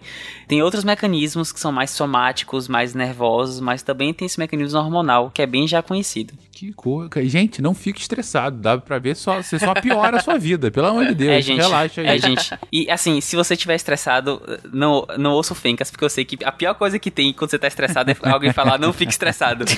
Mas leve pra vida que não fique estressado. Não, não, não adianta, gente, sério. Mas eu acho que a pior mal. coisa do estresse no final é você ter diabetes por excesso de, de cortisol. Então isso, isso é pro resto da Uhum. vida. Você vai ter uma infecção Infarta. intestinal, vai embora. Agora, diabetes é pro resto da vida. Pois é. Que E agora coisa, falando da, da medula da suprarrenal, ah, porque a, a suprarrenal, ela tem, quando você olha ela histologicamente, ela tem dois tecidos muito diferentes, que é a parte de fora, que é o córtex, que é esse que eu acabei de falar, e tem a parte da medula, que é de dentro. A medula produz as catecolaminas. As catecolaminas é um, é um, um grupo de, de, de moléculas que é tá, a dopamina, a adrenalina e a noradrenalina, que elas possuem dupla função, tanto de hormônio quanto neurotransmissor. A dopamina está no circuito lá, por exemplo, é, o circuito dopaminérgico está muito a ver com a doença de Parkinson, por exemplo, é, no sistema nervoso central. A, no, a noradrenalina tem muito a ver com, com é, excitabilidade do sistema nervoso central. Eles, eles funcionam como neurotransmissor. Mas além disso, eles também funcionam como hormônio atuando diretamente nos vasos sanguíneos. Todos esses hormônios, dopamina, adrenalina, noradrenalina, eles fazem vasoconstricção, ou seja, eles fazem o vaso sanguíneo que tá lá relaxadinho ficar mais tenso e mais apertado. E é por isso que aumenta a pressão. E é por isso que a pessoa estressada acaba ficando com a pressão mais alta. Porque você tem efeito Nossa. direto de catecolaminas. Caraca. As catecolaminas, principalmente a adrenalina, a noradrenalina, elas são remédios muito utilizados. A gente usa muito é, na emergência, no PA. A adrenalina, além de usar para, por exemplo, pessoas que estão com reações alérgicas, choque anafilático, É. a gente dá adrenalina. Uhum. Elas também são usadas para pessoas que têm problemas circulatórios, a gente chama de, de choque. Não choque de eletricidade, mas choque vascular. Que é Uhum. quando a pessoa tem algum problema de fluxo, a gente dá também catecolaminas, porque elas vão fazer o vaso ficar mais apertadinho e vai aumentar a pressão e vai melhor- melhorar a perfusão. Aí usa muito. Nossa, é, não tem como ex- existir emergência ou qualquer serviço de urgência que não tenha uma catecolamina. É essencial. Entendi. Lembrando que essa vasoconstricção é algo, tipo, normal do corpo pra reação é, bater ou correr, né? Só que as Isso. pessoas escolhem ficar estressadas porque o, o motorista da frente demorou dois segundos a mais pra sair do sinal, aí por isso você morre, entendeu? Uhum. Não tem pra que ficar estressado por isso. Aí, nesse, nesse bater ou correr, o que acontece? Quando você tem um, uma- um estímulo é, no, é, um, um estímulo violento de fora, uma das coisas que ativa é a adrenalina. A adrenalina, o que é que ela faz? Ela faz a vasoconstricção na periferia do corpo. Então ela pega suas pernas, seus, seus, seus braços, a face, e ela constringe os vasos. O que acontece? A pessoa fica com a mão fria.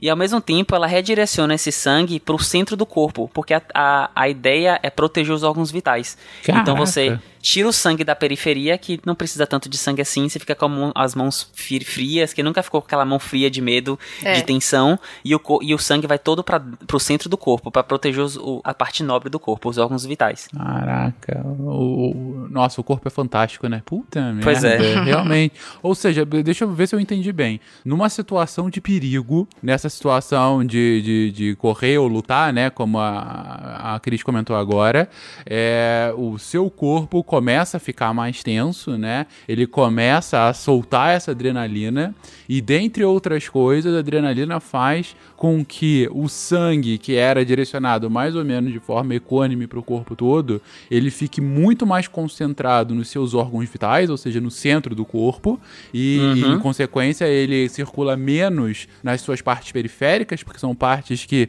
pô, por mais que você perca, você, bom, vai doer, mas você vai continuar vivendo. Ela funciona com pouco sangue, são partes menos nobres, assim. São, são partes menos nobres, é, de fato menos importantes do que essas partes centrais. E, e isso explica o motivo de você ficar com a mão fria é, quando você tá mais num, num cenário de medo, de tensão, porque você tá com menos sangue. Cara, que fantástico. O- Outra coisa que ela faz, ela aumenta a batida do coração e relaxa os brônquios, ou seja, brônquio dilata pra você ter mais ar. Ou seja, ela, tipo assim, o coração bate mais rápido, recebe mais ar, bota o sangue no lugar que tem e ou luta ou, ou foge. Ele te prepara. Nós falamos isso em algum teste, não sei se foi de, sistema nervoso ou alguma coisa assim. Essa reação de luta e fuga, a, a, pensa, Fencas, assim, quando você, lá no tempo das cavernas, você tava lá andando de boinha, como diz o Gabriel, lá no meio da floresta, na savana, pererê, e dá de cara com o leão. Então, nessa hora, você precisa, seu corpo se prepara pra ou fugir ou lutar. Nessa hora, o que é que você precisa? Aí você pensa, ah, eu lembro que não era, eu, eu, eu, eu lembrei, eu gravei esse tipo de reação pensando dessa forma. Como é que você pensa? Você precisa aumentar a quantidade de sangue para o seu coração, então você aumenta, aumenta o retorno venoso, você aumenta a quantidade de sangue no seu coração, você aumenta a força dos batimentos cardíacos, você aumenta a frequência dos batimentos cardíacos para que você possa oferecer mais sangue para os seus músculos, a musculatura esquelética, são os braços e pernas para você correr, tá? Aumenta para o seu cérebro, tá? Para você pensar, suas, sua visão dilata, né? Então você tem uma pupila fica dilatada para você enxergar melhor. O sangue foge do intestino, né? Nessa hora e não dá, não é bom você ter vontade de fazer cocô, né? Você tem que correr. Então, por isso que a gente tem essa sensação de dar aquele frio na barriga, some, o sangue ele foge, né, da, da- da- dos órgãos viscerais, dos intestinos, né, que nessa hora não dá vontade de, de, fazer cocô, você tem que correr, né? Então por isso você sente aquele frio na barriga quando a gente passa medo, né? Quando tem medo. Então dá aquela sensação de frio na barriga, por isso que o sangue foge dos órgãos intestinais. Tá? E quando está num estado muito mais avançado, foge da periferia, da ponta das dedos, daí as mãos ficam frias, como o Gabriel falou. A respiração aumenta, você precisa aumentar o aporte de oxigênio, a sua oxigenação precisa melhorar, ou seja, o corpo se prepara para lutar ou correr. Né? Daí a reação de luta e fuga. É... E tudo isso é, é, é, o sistema adrenérgico né, que funciona. É muito é, é adrenalina, isso é muito interessante. Aí fazendo só uma, uma, uma, uma uma ampliação disso, é, uma das teorias e até já comprovado uma das causas de por que hoje em dia nós somos tão hipertensos, né? Além de estresse, cortisol, sabe, claro, é multifatorial, mas assim, nós, nós vivemos uma reação de luta e fuga cronicamente. Todos os dias nós passamos por isso. A gente não precisa mais matar um leão como a gente fazia, fugir do leão ou matar no tempo das cavernas, mas hoje a gente se preocupa com o ladrão na rua, com a conta para pagar, com a escola do filho, atravessar a rua, na direção, você está dirigindo, você está num estado adrenérgico eterno, né? sempre dirigindo, sempre em alerta, constantemente. Nós estamos sempre no estado de hiperadrenérgico crônico. E daí vem tantas consequências das doenças da modernidade. Só para falar uma última coisa, que essa exposição crônica a essa situação de luta e fuga vai fazendo tanto com que o seu sistema imune vá ficando em imunossupressão por muito tempo, que existem trabalhos dizendo que, por exemplo, se uma pessoa vai pular de bungee jumping, eles tiram o sangue da pessoa antes e depois de pular, e eles veem que as células dessas pessoas não lutam contra bactérias por dias. Quer dizer, elas perdem função de matar bactérias, ou seja, seu sistema imune fica deprimido por dias depois de uma situação de luta e fuga. Caraca, é tipo você tá usando tudo do seu corpo para aquele momento e aí tem as suas consequências depois. É tipo, quem se importa com bactéria? Ele pulou da ponte, entendeu? É. A bactéria vai matar ele depois, eu preciso sobreviver agora. Que bizarro, cara. Ou é. seja, você é mais propenso a pegar uma gripe depois de pular de bang jump, é essa a conclusão.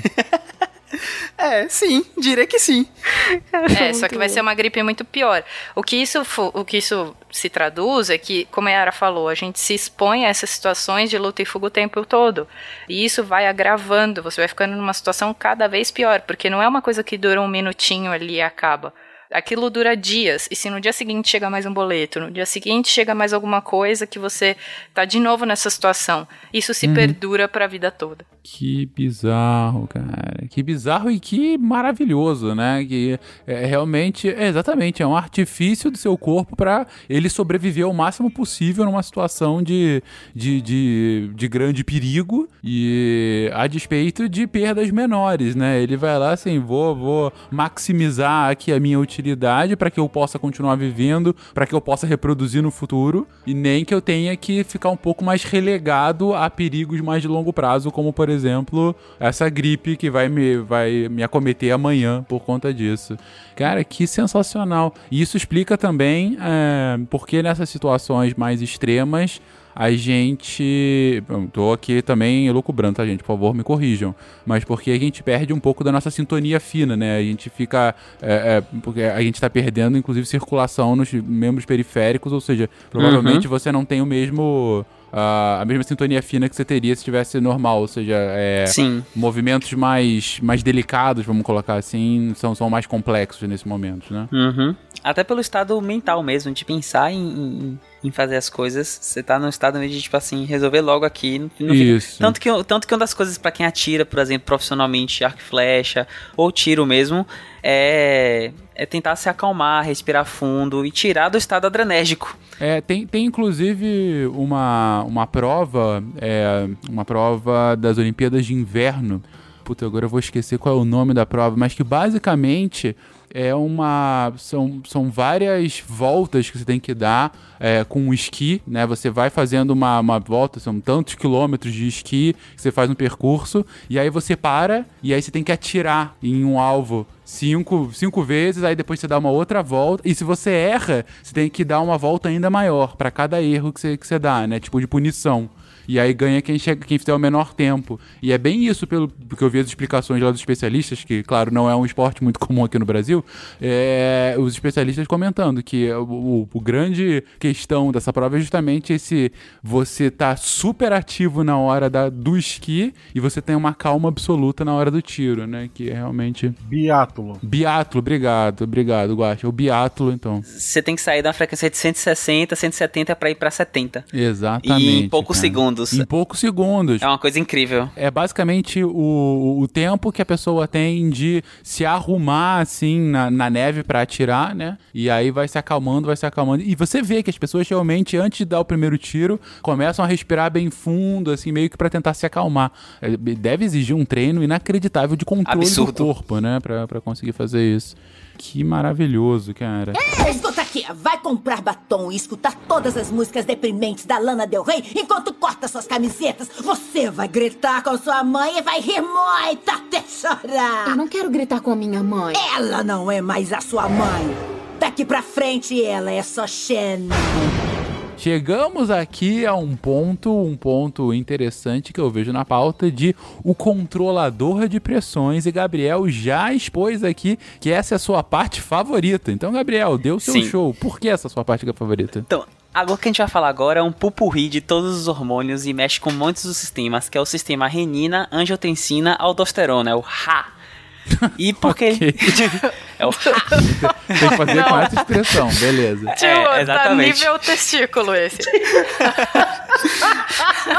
Hoje tá. Ah, gente, a adrenalina do SAMU ainda tá aqui rodando. A gente tá quinta B É. Então, o que, que acontece, gente? Esse sistema, ele controla todo o volume e tens- volume corporal de fluidos e a tensão dos vasos. E é por isso que ele é tão importante na, na, no controle pressórico de hipertensão e muitos fármacos, inclusive, agem nesse sistema.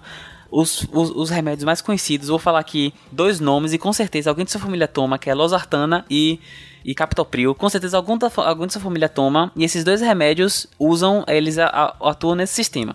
O que é que acontece? Vamos, vamos começar do rim. O rim está lá de boa, filtrando o sangue e gerando urina. Perfeito. De repente, começa a chegar menos sangue para ele. Por algum motivo, chega menos sangue para ele. Seja fisiológico ou patológico. Ok. E ele fala assim: opa, está chegando menos sangue para mim. O que é que você faz? Se está chegando men- menos para você e você quer mais, você vai fazer que chegue mais para você. E com isso ele libera a renina. A renina é um hormônio que ele libera, cai no, no- na circulação e transforma um- uma, uma molécula que é produzida no fígado, que é a angiotensina, angiotensinogênio, em angiotensina. Essa angiotensina 1 vai ser transformada tanto no pulmão quanto nos rins para angiotensina 2. Então a renina transformou angiotensinogênio em angiotensina, que virou angiotensina 2.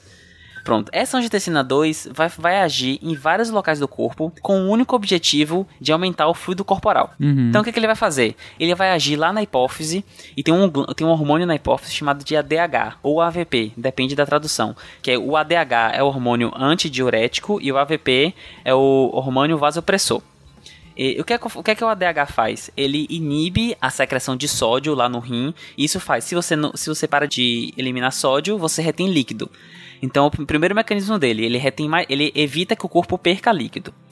Além disso, ele faz a angiotensina, ela diretamente faz vasoconstricção, que a gente conversou, que ela, mas ela faz especificamente da arteríola. A arteríola são as artérias pequenas e é uma dessas arteríolas que está chegando no rim.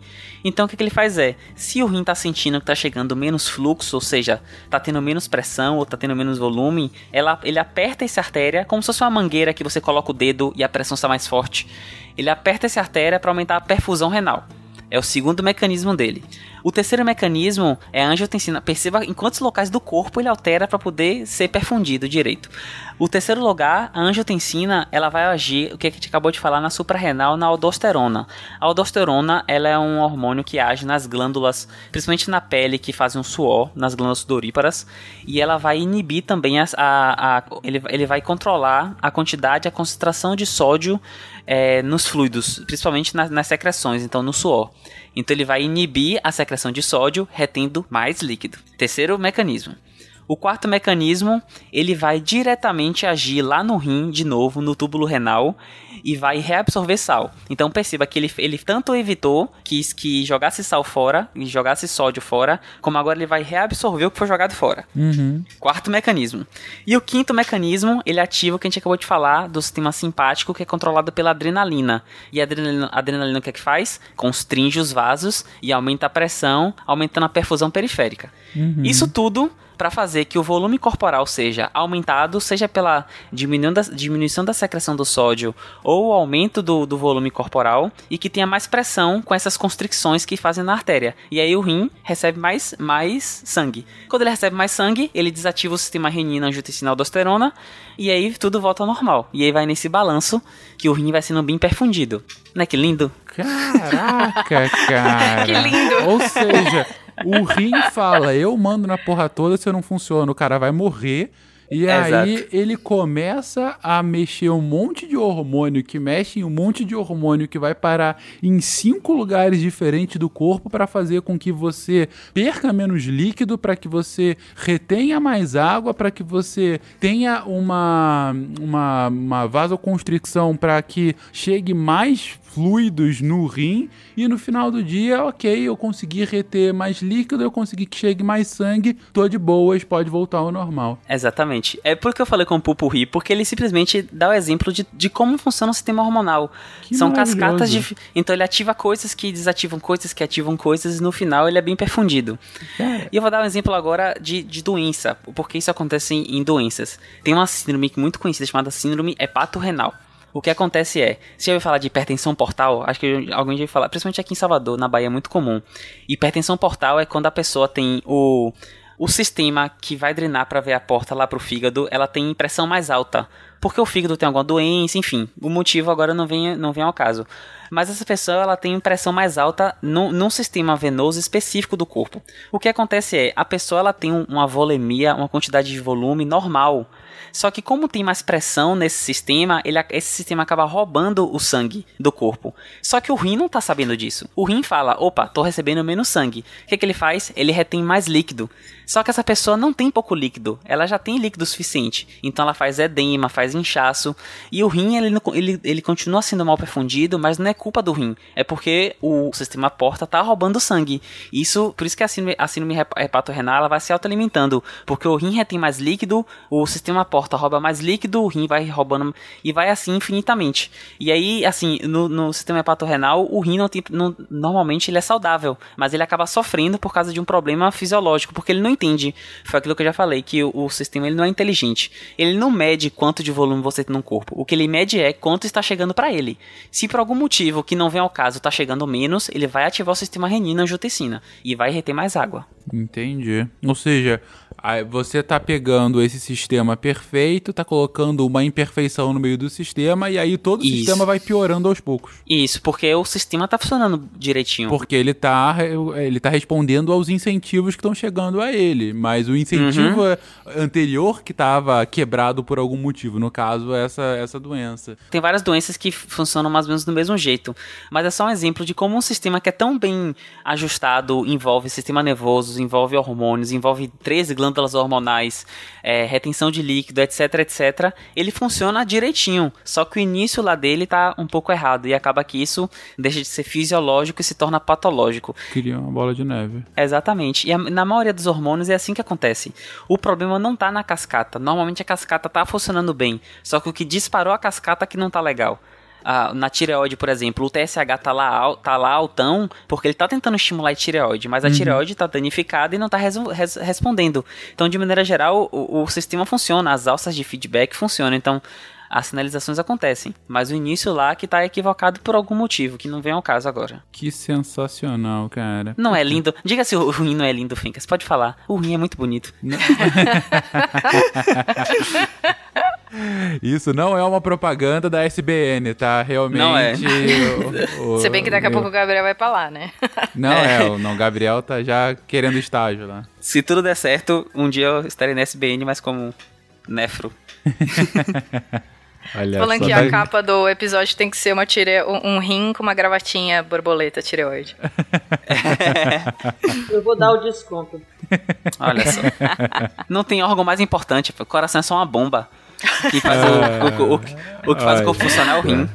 Mas, mas, Gabriel, dizem que tem um órgão mais importante. Na verdade, um sistema mais importante. Eu diria que o motivo da nossa existência gira em torno desse sistema. E é o sistema Pois que é. vai encerrar o cast de hoje, que é o sistema reprodutor. Gente, a gente já falou aqui de testosterona, de progesterona, de estrogênio, enfim, hormônios e, e o sistema endócrino. Então tem tudo a ver com esse sistema reprodutor, não? Isso aí. Então, o sistema reprodutor, aqui, tudo que a gente falou até agora, ele é unissex. Então, tem para os dois sexos, mas agora a gente vai ter que falar do masculino, do, do genótipo XY e do feminino, genótipo XX. Porque essas coisas vão acontecer independente da, do gênero da pessoa. É uma coisa realmente é, do sexo, da, do genótipo. E o que é, vamos, vamos começar pelo masculino porque é mais simples, é mais, é mais fácil de, de entender. Então o que acontece? Lá na puberdade, os testículos que estão ainda um pouco, que estão imaturos, eles não estão ainda na sua, na sua maturidade, eles são estimulados pela hipófise e eles ficam maduros. E quando eles ficam maduros, eles começam a produzir testosterona em níveis mais altos. E o que acontece? A testosterona é um hormônio que a gente usa o termo de virilizante. O que ele faz é dar características ditas masculinas às pessoas. Então, pelo no corpo, pelos pubianos, barba, fica careca em algumas pessoas, pode acontecer, também tem a ver. Aumenta a quantidade de músculos, redistribui a gordura corporal, tirando um pouco mais dos, da- dos membros e colocando na barriga. E tudo isso é, é fruto da testosterona. Mas eu diria que esses efeitos, do ponto de vista evolutivo, eles são secundários. Porque o que a testosterona faz efetivamente é ajudar na mobilidade dos espermatozoides e de ajudar na produção dos espermatozoides. Então, o testículo ele é dividido em dois tipos de células de maneira geral, e uma delas, que é a célula de Leydig, ela produz a testosterona, que vão estimular a produção de espermatozoide e vão dar essas características que eu falei como masculinas. É, E além disso, a testosterona ela tem muitos efeitos, porque pense do ponto de vista evolutivo. O, o que a testosterona, testo- testosterona faz, ela além de produzir espermatozoides, ela cria cara- características ditas como, em uma sociedade um pouco mais primitiva, é, interessantes para a reprodução. Então ela torna o macho mais forte, mais agressivo, para ele conseguir ser o alfa ou ser o mais dominante. É, e torna ele mais forte, mais agressivo e mais dominante mesmo e com maior libido. E, e se torna e, e ele se torna um pouco mais com mais fogo, vamos dizer assim. Tem uma expressão que é uma expressão que as pessoas usavam, eu nu- nunca entendi o porquê, e ela tem um fundo de, de verdade, que é uma, é uma expressão até feia, que é mulher de bigode e ninguém pode. Não sei se já ouviram falarem disso. E essa expressão, essa expressão tem uma origem na testosterona, porque em, em tese o que tá falando é que mulheres que possuem bigode, ou seja, têm uma testosterona mais elevada, têm maior libido. Eu pelo menos entendo assim. E aí faz todo sentido do ponto de vista hormonal, mas eu sei que ele tem outro outro É, pois é. Tem, ela tem outra, sentido. ela tem, ela tem outro, ela foi criada em outro contexto e para ser, um, para denegrir. Mas a testosterona, ela faz isso. E, e existem e a testosterona, ela parece muito com os hormônios femininos. Todos esses hormônios, como eu não lembro se foi a Thaís e a Cris que falou lá no início, que são os hormônios que têm colesterol, são os hormônios mais gordurosos. Uhum. Eles são, eles são muito parecidos entre si. É, e eles, eles existem nos dois. Então os, os homens também têm é, hormônios femininos, mas é menor, em menor característica. E esse balanço de hormônios é, masculinos e femininos que dão as características corporais. E aí eles, esses hormônios também que são utilizados, por exemplo, na reeducação de sexo, que ela, é de- ela é de um gênero e ela se identifica com outro. Você pode fazer o tratamento hormonal para que ela se sinta fisicamente mais semelhante ao que ela ao que ela se vê. E existem alguns. ah, É uma coisa ainda muito inicial, existe muito preconceito, mas eu posso falar, eu falo isso com orgulho, porque a UFBA tem um ambulatório de, de, de gênero. O ambulatório ajuda pessoas com essas questões. E é incrível porque a gente acha que é bobagem, mas às vezes ca- características físicas, como uma voz um pouco mais grossa, então pelos na face, ajudam muitas pessoas que passam por problemas de identidade. E é horm- hormônio. A gente fala, a gente pensa como tudo muito absoluto, né? A gente é assim ou deixa de ser assim. Mas na verdade são só os hormônios agindo. Se você tira ou bota hormônios, você muda as suas características. Nada é Sim, assim sim, tão sim. absoluto como as pessoas falam. É, tem até um, eu vou puxar aqui pra falar até de, de, de, uma, de uma condição. Ah, lembra que eu falei lá, Fincas, que no, na suprarrenal também produz é, é, hormônios é, masculinos? Sim, sim. Então, tem uma condição chamada hiperplasia adrenal congênita, que é quando o bebezinho ele tem uma suprarrenal que ela é muito forte, ela, ela é muito produtora de hormônio. E o que acontece nas meninas que tem isso é que as meninas é, nascem com características muito masculinas. Tipo assim, o clitóris aumenta, fica parecendo um, um pênis. Ah, em alguns casos mais, mais que são que a, a, evolução é mais forte ou que demora de ser percebido, até o, o, os lábios se fecham e formam como se fosse um, um saco mesmo, é, só que sem testículo. E, e, e, existem diversas pesquisas mostrando que as meninas que têm essa estimulação hormonal mais, mais proeminente na infância ou, ou, que demoram de fazer uma coisa, elas tendem a se identificar com o gênero masculino no futuro. E é até um dilema muito grande na urologia nessas pacientes, porque deixa de ser uma doença, deixa de ser uma anomalia e passa a ser uma característica da pessoa. Uhum. Porque a partir do momento que ela se identifica com aquele gênero, ela se identifica com aquele gênero. E aí não faz muito mais sentido fazer a cirurgia de feminilização mas na verdade fazer ao contrário, fazer a cirurgia para tornar aquela, aquela genitália mais masculina para poder se adequar. E aí de novo, como a gente para quebrar um pouquinho da ideia que a gente tem que tudo é absoluto e que a gente nasce assim, e cresce assim, e morre assim, e não é da, da nossa cabeça. Existe uma base científica mostrando que as coisas são mutáveis e as pessoas podem se identificar de outra forma e tem uma base hormonal por trás disso, explicando tudo. É científico, não é coisa da cabeça nem nenhuma balbúrdia por aí que a gente faz. Existe uma base para isso, não é da, de, tirado de qualquer lugar. É só que quis fazer esse disclaimer aqui rapidinho. Não, mas que interessante, cara. Realmente não, não, não, imaginava que o efeito era tanto assim. E, e quando você estava comentando dessas, desses tratamentos hormonais, principalmente para as pessoas que, que identificam ah, homem se identificando mulher, mulher como, que se identifica como homem. É, você diz que, que o hormônio acaba ajudando nessa, nessa sua percepção, né, da outra parte, né? Eu digo, ah, tô agora eu consigo me identificar mais como mulher ou mais como homem.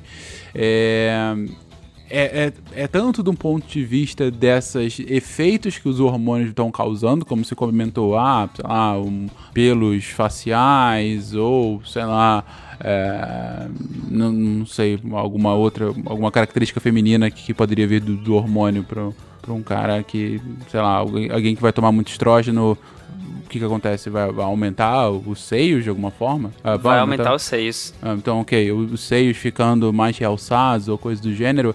É, é uhum. é, só por isso ou é, a pergunta vai ficar meio esquisita, mas eu digo o próprio efeito hormonal vai ajudar nessa identificação psicológica? Não sei se me fiz entender. Ou é uma, é uma, uma retroalimentação porque eu estou vendo essas características físicas? Existe uma, uma ação desses hormônios no, no, no sistema nervoso central, né, no cérebro, e isso é, é, pode, ou melhor, isso age sobre a, a, a, identidade da pessoa, né? Sobre como a pessoa se identifica, né? Como, como, ou como sexo, para o sexo masculino ou para o sexo feminino. Tá? Então existe essa, essa, essa, essa, ação central também desses hormônios, além de ser periférica, existe uma ação central. Eu vou ficar devendo para vocês local, como, onde exatamente, eu não, não, não vou me lembrar agora. Mas eu sei que sim, existe sim a estação central. E é, é por isso, Fincas, que sempre que esses tratamentos são feitos, eles sempre são acompanhados com, com um psicólogo para entender realmente essa pessoa. Tipo assim, não é feito, ah, chegou e faz. Porque é necessário entender que, tipo assim, separar se tem alguma coisa, se a pessoa já sempre foi assim, sempre se identificou assim, que é uma coisa estrutural da pessoa mesmo e a pessoa precisa passar por isso, ou é uma coisa que apareceu mais nova, que tem alguma alteração e investigar. E tendo tudo certinho e mostrando que é uma coisa estrutural que é da pessoa, ela sempre foi assim, e aí que é indicado a terapia hormonal que é de, de para trocar, de mudar as, as, características, né? E muda mesmo. É, tem aquele negócio da voz grossa que, que quem malha, por exemplo, toma bomba, toma testosterona, fica com a voz grossa, porque o testosterona faz esse efeito. De, de... E outro efeito interessante, eu lembro que eu assisti essa matéria tem algum tempo, uma, uma indústria farmacêutica produtora de anticoncepcional só pode trabalhar homem na indústria por conta do ciclo é, feminino que a gente vai falar daqui a pouco, para não ter nenhum tipo de desajuste com as mulheres. E os homens, eles trabalham tipo 4 ou 5 meses, eles precisam se afastar por um tempo, porque devido à exposição, por mais que eles se protejam tanto, hormônio é uma coisa muito volátil. Tipo assim, a, se você inspirar, botar na pele, existem apresentações tópicas, você absorve. Os homens começam a aparecer características um pouco mais ditas como femininas. E aí eles precisam, eles precisam se afastar um pouco da, da do trabalho para poder re reajustar os hormônios deles. Pra ver que é uma coisa tão sensível e que realmente altera a gente, a gente não dá valor. Mas os hormônios dizem muito e modificam muito quem a gente é. Que coisa, cara. Olha, eu nunca tinha pensado nisso, mas é verdade. Meu Deus. Que... E aí só pode, só pode trabalhar homem. E aí eu lembro que na, na, na matéria que eu vi, é, tipo assim, os homens realmente a, percebem, por exemplo, que as mamas ficam um pouco maiores, a gordura corporal, que é um pouco mais central na barriga, começa a ficar nas pernas. É, existem é, mudanças emocionais, tipo, muda o padrão da pessoa. A pessoa tem um, um padrão X de emoção, ela começa a mudar, porque são os hormônios é, interferindo agindo nela. Que coisa, cara. Agora que a gente. Nossa, é, é, dá para fazer várias pontes com castes de psicologia aqui, né? E essa, essa lógica de como o corpo interfere no psicológico e vice-versa, né? Total, uhum. é, muito. Tem muita coisa. que coisa. Tá tudo bem, meu amor? Sai daqui, Sino! Seu cabelo tá tão bonito. Mandei sair daqui! Você estava falando justamente do ciclo menstrual e por isso que as mulheres não poderiam é, é, trabalhar. Qual é o, o impacto? E já entrando isso. aí, né? Qual é o impacto dos hormônios nesse ciclo menstrual? Então, os hormônios femininos, elas também têm, eles também têm características secundárias. Então, ela faz a feminilização do corpo, aumenta o tônus, vamos dizer assim, a musculatura vaginal, é, aumenta os seios, distribui a gordura pelo corpo. Mas além disso, ele interfere no ciclo menstrual. O ciclo menstrual é um ajuste muito para mim, é um dos, junto com a sistema renina-angiotensina é um dos melhores exemplos de como os hormônios funcionam orquestrados, funcionam tão bem. Uhum. Porque é, é, basicamente um, um ciclo, todo mês você tem crescimento e morte de células que são orquestradas por dois hormônios, o estrógeno e a progesterona. Uhum. A, a, dá tempo, né, Fincas, de falar do ciclo todo? Dá, né? Vamos lá. Então, vamos lá. Se alguém, se alguém quiser me ajudar, tá? Porque eu Afinal, só sei a parte vocês técnica. passam por isso, a gente não. Exato. Tipo assim, eu, só, eu posso dar só a parte técnica, mas vocês sabem mais do que eu, então... então, vamos começar. É, eu vou, o ciclo, então, o ciclo menstrual ele tem mais ou menos de 28 a 30 dias se ele for regular, mas tem os ciclos irregulares. E o que acontece é, você menstruou. Quando você menstruou, você começou o seu ciclo. A menstruação significa que o seu útero, que, que proliferou endométrio, que é a parte mais interna do útero, para receber um óvulo, para receber um, um, óvulo fecundado, ele acabou não tendo essa fecundação, e aí você, esse endométrio, ele descama e, e por isso que sangra. Uhum. É, é, é trocando esse endométrio. Então, nesse início desse ciclo, você tem o ovário com um óvulo muito pequenininho, muito, muito imaturo. E aí, quando vai passando os tempos do ciclo, você vai tendo aumento do estrógeno. O estrógeno, ele vai fazendo que esse óvulo, que está muito pequenininho, amadureça, vá amadurecendo até que fique no ponto que ele possa ser que, po que possa ocorrer, ocorrer ovulação. O que é ovulação? É quando o ovário que está produzindo lá, lá, o óvulo solta o óvulo para a tubuterina na espera de uma fecundação. Isso ocorre mais ou menos lá no meio do ciclo, 14, 13, 14 dias. E aí, aí as, as, as meninas podem falar melhor que eu que a, o, a, o pico de estrogênio, as alterações de estrogênio, elas fazem alterações corporais também. Então, tem aumento da temperatura, mudanças na pele, mudanças corporais. Aí realmente eu não sei, se vocês quiserem me ajudar. não, o que eu acho legal falar é que, ao mesmo tempo que o estrógeno e a progesterona estão sendo produzidos, a hipófise está mandando outros dois hormônios. Tá? Então, são quatro hormônios que agem nesse momento todo. Então, a, a partir do momento que houve a menstruação, para poder maturar esse óvulo, tem a liberação do FSH. A, a, a hipófise manda o FSH. A hora que o óvulo está suficientemente maduro, ele começa a produzir a, o próprio estrógeno, né? Uhum. O ovário começa a produzir o próprio estrógeno. E aí a hipófise para de produzir o FSH. O, o FSH que é o folículo estimulante, né? Isso. É... Aí, para o óvulo ser liberado, a hipófise manda outro hormônio, que é o LH, que é o luteinizante. A hora que o óvulo é liberado, ele começa a produzir a própria progesterona, o corpo lúteo começa a produzir a própria progesterona, e aí a hipófise para de produzir o LH. Então tá vendo essas alças todas dependem da quantidade de hormônio que está sendo produzida, que depende de um evento acontecer. Uhum. Tá? Então, níveis, nível de sangramento, intensidade, tudo depende dos níveis hormonais também. É, o legal falar também é que a pílula anticoncepcional, o que, que ela faz? Ela é a produção de. é- é- ela faz com que a gente tenha níveis de estrógeno e progesterona constantes o mês inteiro. Se o nível de estrógeno e progesterona é constante o mês todo, a hipófise não precisa produzir o FSH, ou seja, ela não precisa mandar o ovário produzir um óvulo. Ele finge pro meu cérebro que eu tô grávida o tempo todo. E aí eu não preciso produzir outro óvulo porque eu já estou produzindo um bebê. Eu não preciso engravidar novamente.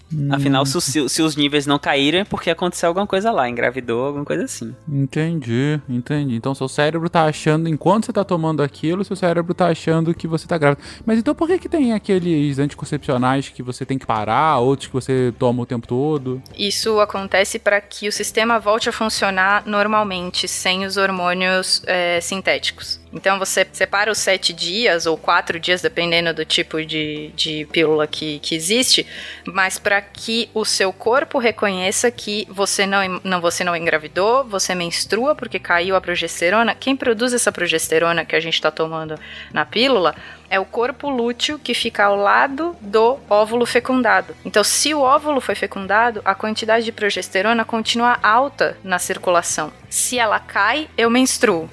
Então, a hora que eu continuo tomando a progesterona, é como se eu tivesse um corpo lúteo lá produzindo loucamente progesterona.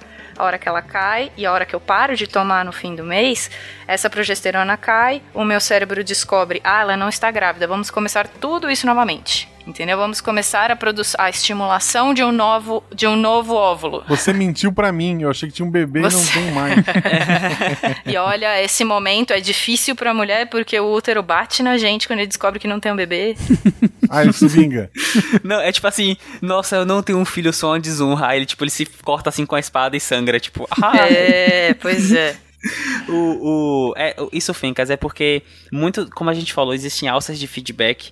E se você toma a reposição hormonal, que é no caso da pílula, por exemplo, é um tipo de. Apesar de você não estar repondo, é uma dose muito baixa, é que você pode alterar seu ciclo permanentemente. Existem muitas pessoas que tomam testosterona pra malhar, pra ficar bombado, e aí acaba que depois de um tempo eles perdem um pouco da regulação intrínseca de testosterona e ficam Ah. dependentes da- do, do hormônio. Isso acontece com alguns lutadores de MMA, inclusive. Eu não lembro o nome de, de algum famoso assim, mas isso acontece. Existem métodos que você, tipo assim, métodos injetáveis, que você toma uma injeção e ele fica durante três meses. Mas é porque eles são drogas de depósito, eles vão liberando no músculo aos pouquinhos. E é necessário esse, esse tempo para que o corpo entenda o que está acontecendo e meio que dar um, aquele reajuste, sabe? E, e- e entender e seguir. Há uma coisa interessante da progesterona é que a progesterona ela é um hormônio que sobe na segunda parte do ciclo e é ele que, que sustenta o endométrio sem sangrar. E a progesterona tem realmente essa característica, tanto que em gestante que tem, por exemplo, perda recorrente no início da gestação, é prescrito progesterona, porque a progesterona ajuda a do mesmo jeito que ela evita que sangre o endométrio, ele ajuda a segurar o, o, o embrião no, no útero. É a mesma característica. E aí ele ele tem. E, e tanto que o endométrio ele descama quando a progesterona começa a cair. Porque ele tá, ele, o que está sustentando o endométrio não está sustentando mais. Existem também alguns tipos de pílula que são constantes. Esse esse que a gente falou é a que você para por 4 ou 7 dias, que daí o seu cérebro percebe que a progesterona caiu e daí menstrua. Só que tem mulheres que não podem menstruar por N motivos, porque tem é, algum tipo de problema de sangramento, de coagulação, ou tem alguma anemia, e daí a pessoa, a- o médico indica um tipo de pílula para que a mulher não menstrue mais. E aí, esse tipo de pílula constante que você não para de tomar, e se parar de tomar, a chance de engravidar é grande, se você perder um dia, a chance de engravidar é grande, é uma pílula de progesterona constante. Você acaba nem tomando, tomando estrógeno.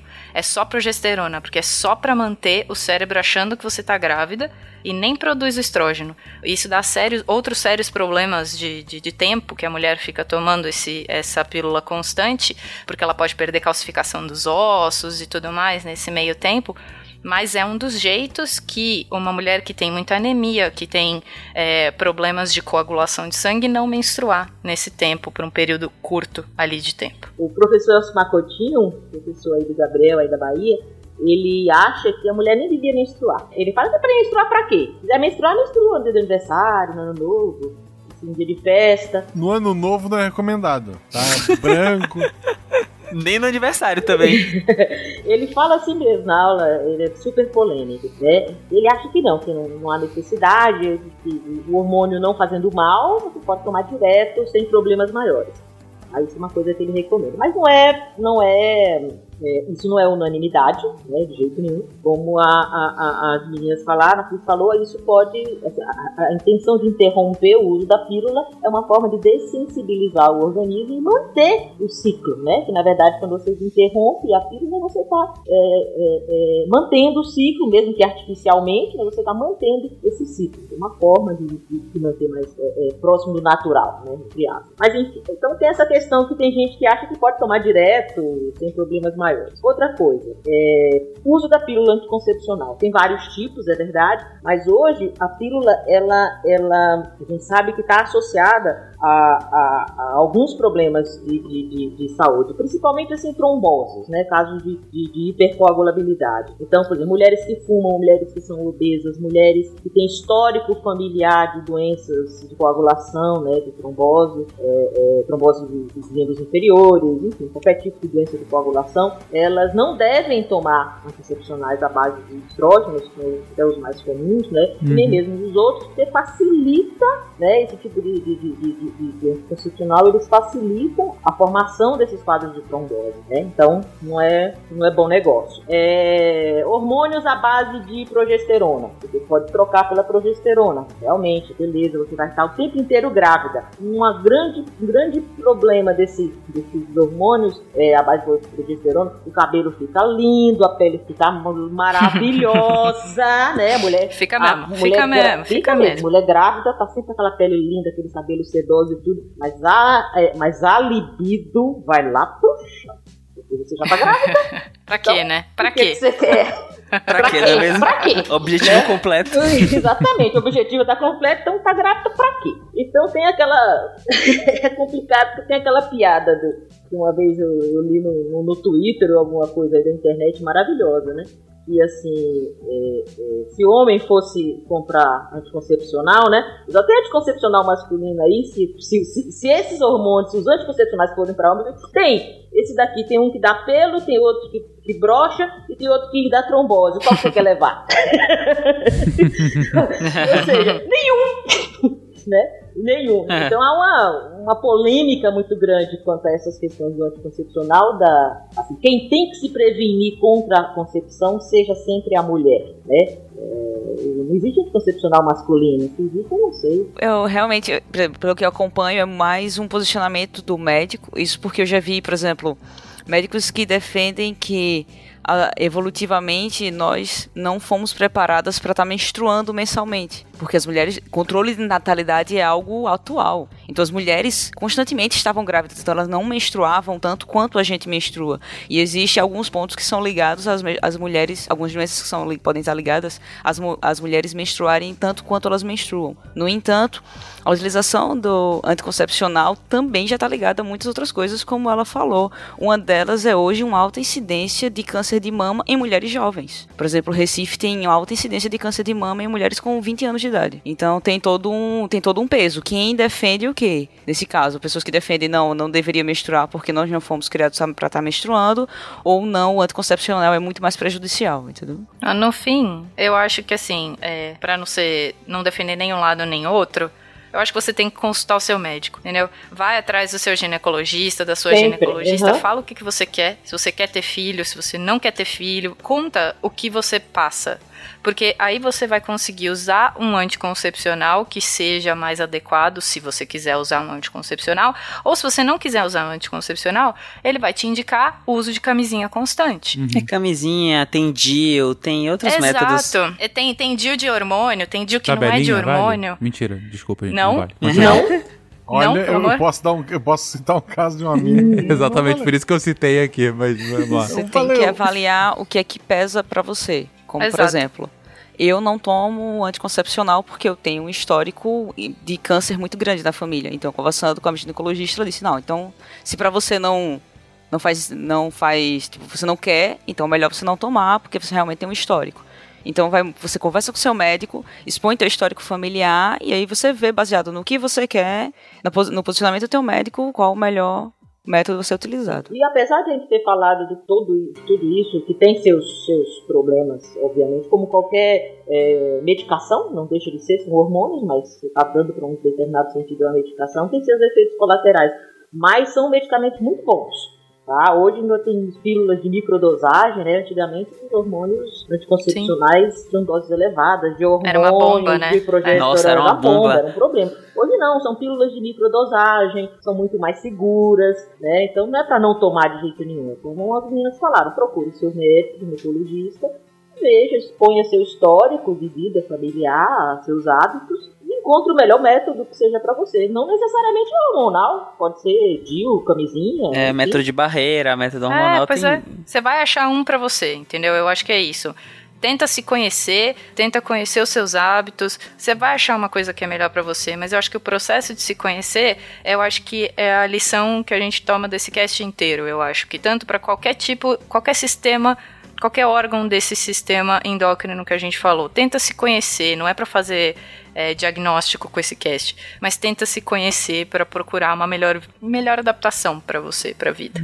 E, e converse, só, principalmente com, com o pessoal mais jovem, que eu não sei como está hoje, mas 10, 15 anos atrás, quando eu dava aula na rede pública, era comum a menina iniciar uma vida sexual sem conversar com os pais, sem conversar com um adulto responsável, e decidir começar a tomar o remédio que a outra amiga tomou que o médico dela receitou. Que deu certo pra amiga. É, então, tipo assim, o- tem uma porrada de, de, de remédio diferente para anticoncepcional, pra cada tipo de pessoa, né, pro tipo de hormônio. Não é simplesmente ir na farmácia e começar a tomar o que tu achar mais bonitinha a caixa. Tipo, tem. E, e, assim, não é um caso isolado que eu conheci. Eu conheci alguns casos da menina, ela adotou o remédio porque a amiga mais velha, ou a amiga que foi no, no médico mesmo, tinha adotado aquela marca específica. Uhum. É. Muito bem feito, minha pequena deusa. A partir de agora serão os melhores anos da sua vida. Vamos chorar na cama até não conseguir mais abrir os olhos. Fizemos uma viagem, uma viagem a esse sistema endócrino que eu mal conhecia, mas agora já, já recomendo pacas para todos conhecerem mais. E- Inclusive, Fincas, só uma pergunta: é, qual é a parte do sistema endócrino que você mais gosta mesmo? Só pra. Se eu não Que falar rim, você vai me bater. Eu já tô vendo isso, né? Não, não, não, é só pra saber aqui. Cara, sei lá, eu gosto do sistema como um todo, eu não faço distinção. Pra mim, o, o amor é geral. então. Vocês repararam que nós começamos, terminou no, o Penca falou, no final de tudo, vamos terminar no sistema reprodutor, onde tudo começa. Realmente, nós começamos, né, colocando um testículo no Exatamente. Vemos o ciclo, por, por quê? Por conta das alças de feedback. A gente deu o ciclo e foi do testículo até o sistema reprodutivo. A gente falou aqui do sistema endócrino, falou de uma porrada de hormônio, falou como eles funcionam, como eles se retroalimentam, o que, que acontece quando tem algum problema no meio do caminho e o que, que isso pode te gerar. O que eu gosto muito desses casts é, é de entender o porquê que a gente sente tais coisas em determinados momentos ou tem tais reações naquele momento, enfim, tudo fica mais claro, mais preciso e você consegue ter explicações e ver. Cara, é, cada vez que a gente vê num, num cast assim de, de saúde, quando a gente vai falar do nosso corpo, eu- a gente fica mais. ah, eu fico mais abismado com a perfeição do funcionamento do corpo humano e de putz, como que essa. Chamar de máquina é até sacanagem, porque é muito mais do que uma máquina, é um negócio pô, que de uma, de uma perfeição inacreditável. E só reforço aqui os pontos finais das pessoas, gente, e também é uma constante nos casts de saúde procure o médico, cara. Se você tá com algum problema do que a gente comentou aqui, se você tá, se- tá com alguns dos sintomas, ou se tá se relacionando com alguma história aqui, procure um médico, vê o que, que tá acontecendo. Aqui é só pra você ficar ciente do que, tá, do que pode vir a acontecer com você, do que pode ser uma explicação de alguma coisa que você tá sentindo. Mas a gente não é o seu doutor, não vá procurar no Google, não, não vai perguntar pra amiga mais velha, não. Vai num especialista que ele vai te encaminhar pra melhor solução possível e vai ter muito mais condição do que a gente de fazer, como no caso da Thaís, que ela contou aqui tão brilhantemente, de fazer com que a sua vida melhore, melhore muito, como foi no caso dela. Eu acho que para melhor entendimento desse cast, a gente podia inverter os últimos dois blocos, porque quem rim por último rim melhor. Puta que. Cara, que horrível! Isso, Jesus!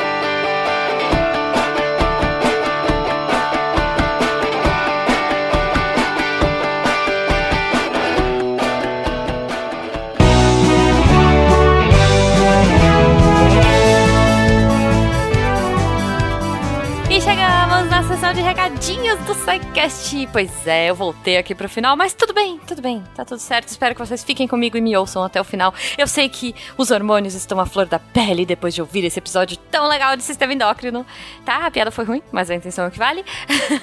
então eu espero que todos vocês curtam, compartilhem, comentem, amem o SciCast, amem os outros projetos da casa, principalmente o Spin de Notícias. Olha só, o Tarek me mandou um recadinho aqui, pediu encarecidamente para vocês, ouvintes lindos que escutam aí o nosso Spin de Notícias diariamente, que Entrem lá nos posts, comentem uh, curiosidades, dúvidas, mandem amor pro, pra galera que grava. Gente, esse episódio, sério, pensa, sai todos os dias. A nossa equipe cada vez aumenta mais. É gente que se dedica, que tem um amor incrível por vocês, que te, quer muito passar muita informação legal. Em 15 minutos é um desafio, porque a gente gosta de falar bastante, como eu.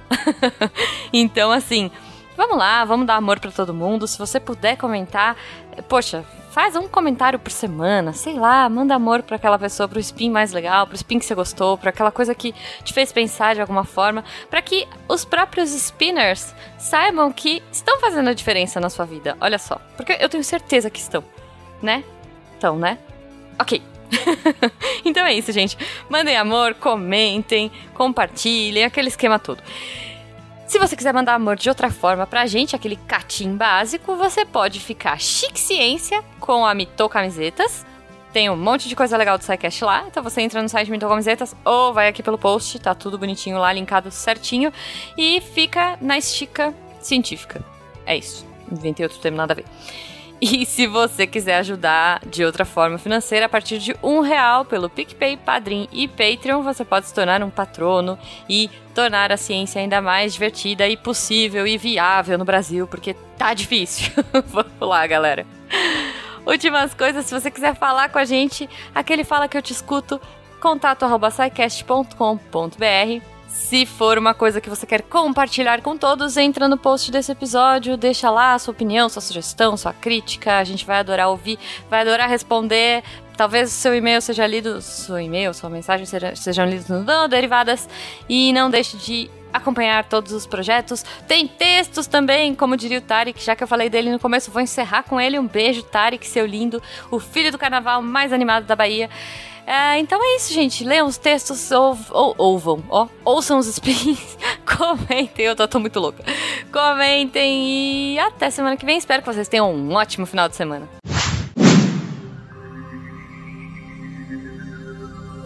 Se a ciência não for divertida, tem alguma coisa errada. Tem que ser divertida. A coisa mais divertida que tem é a ciência.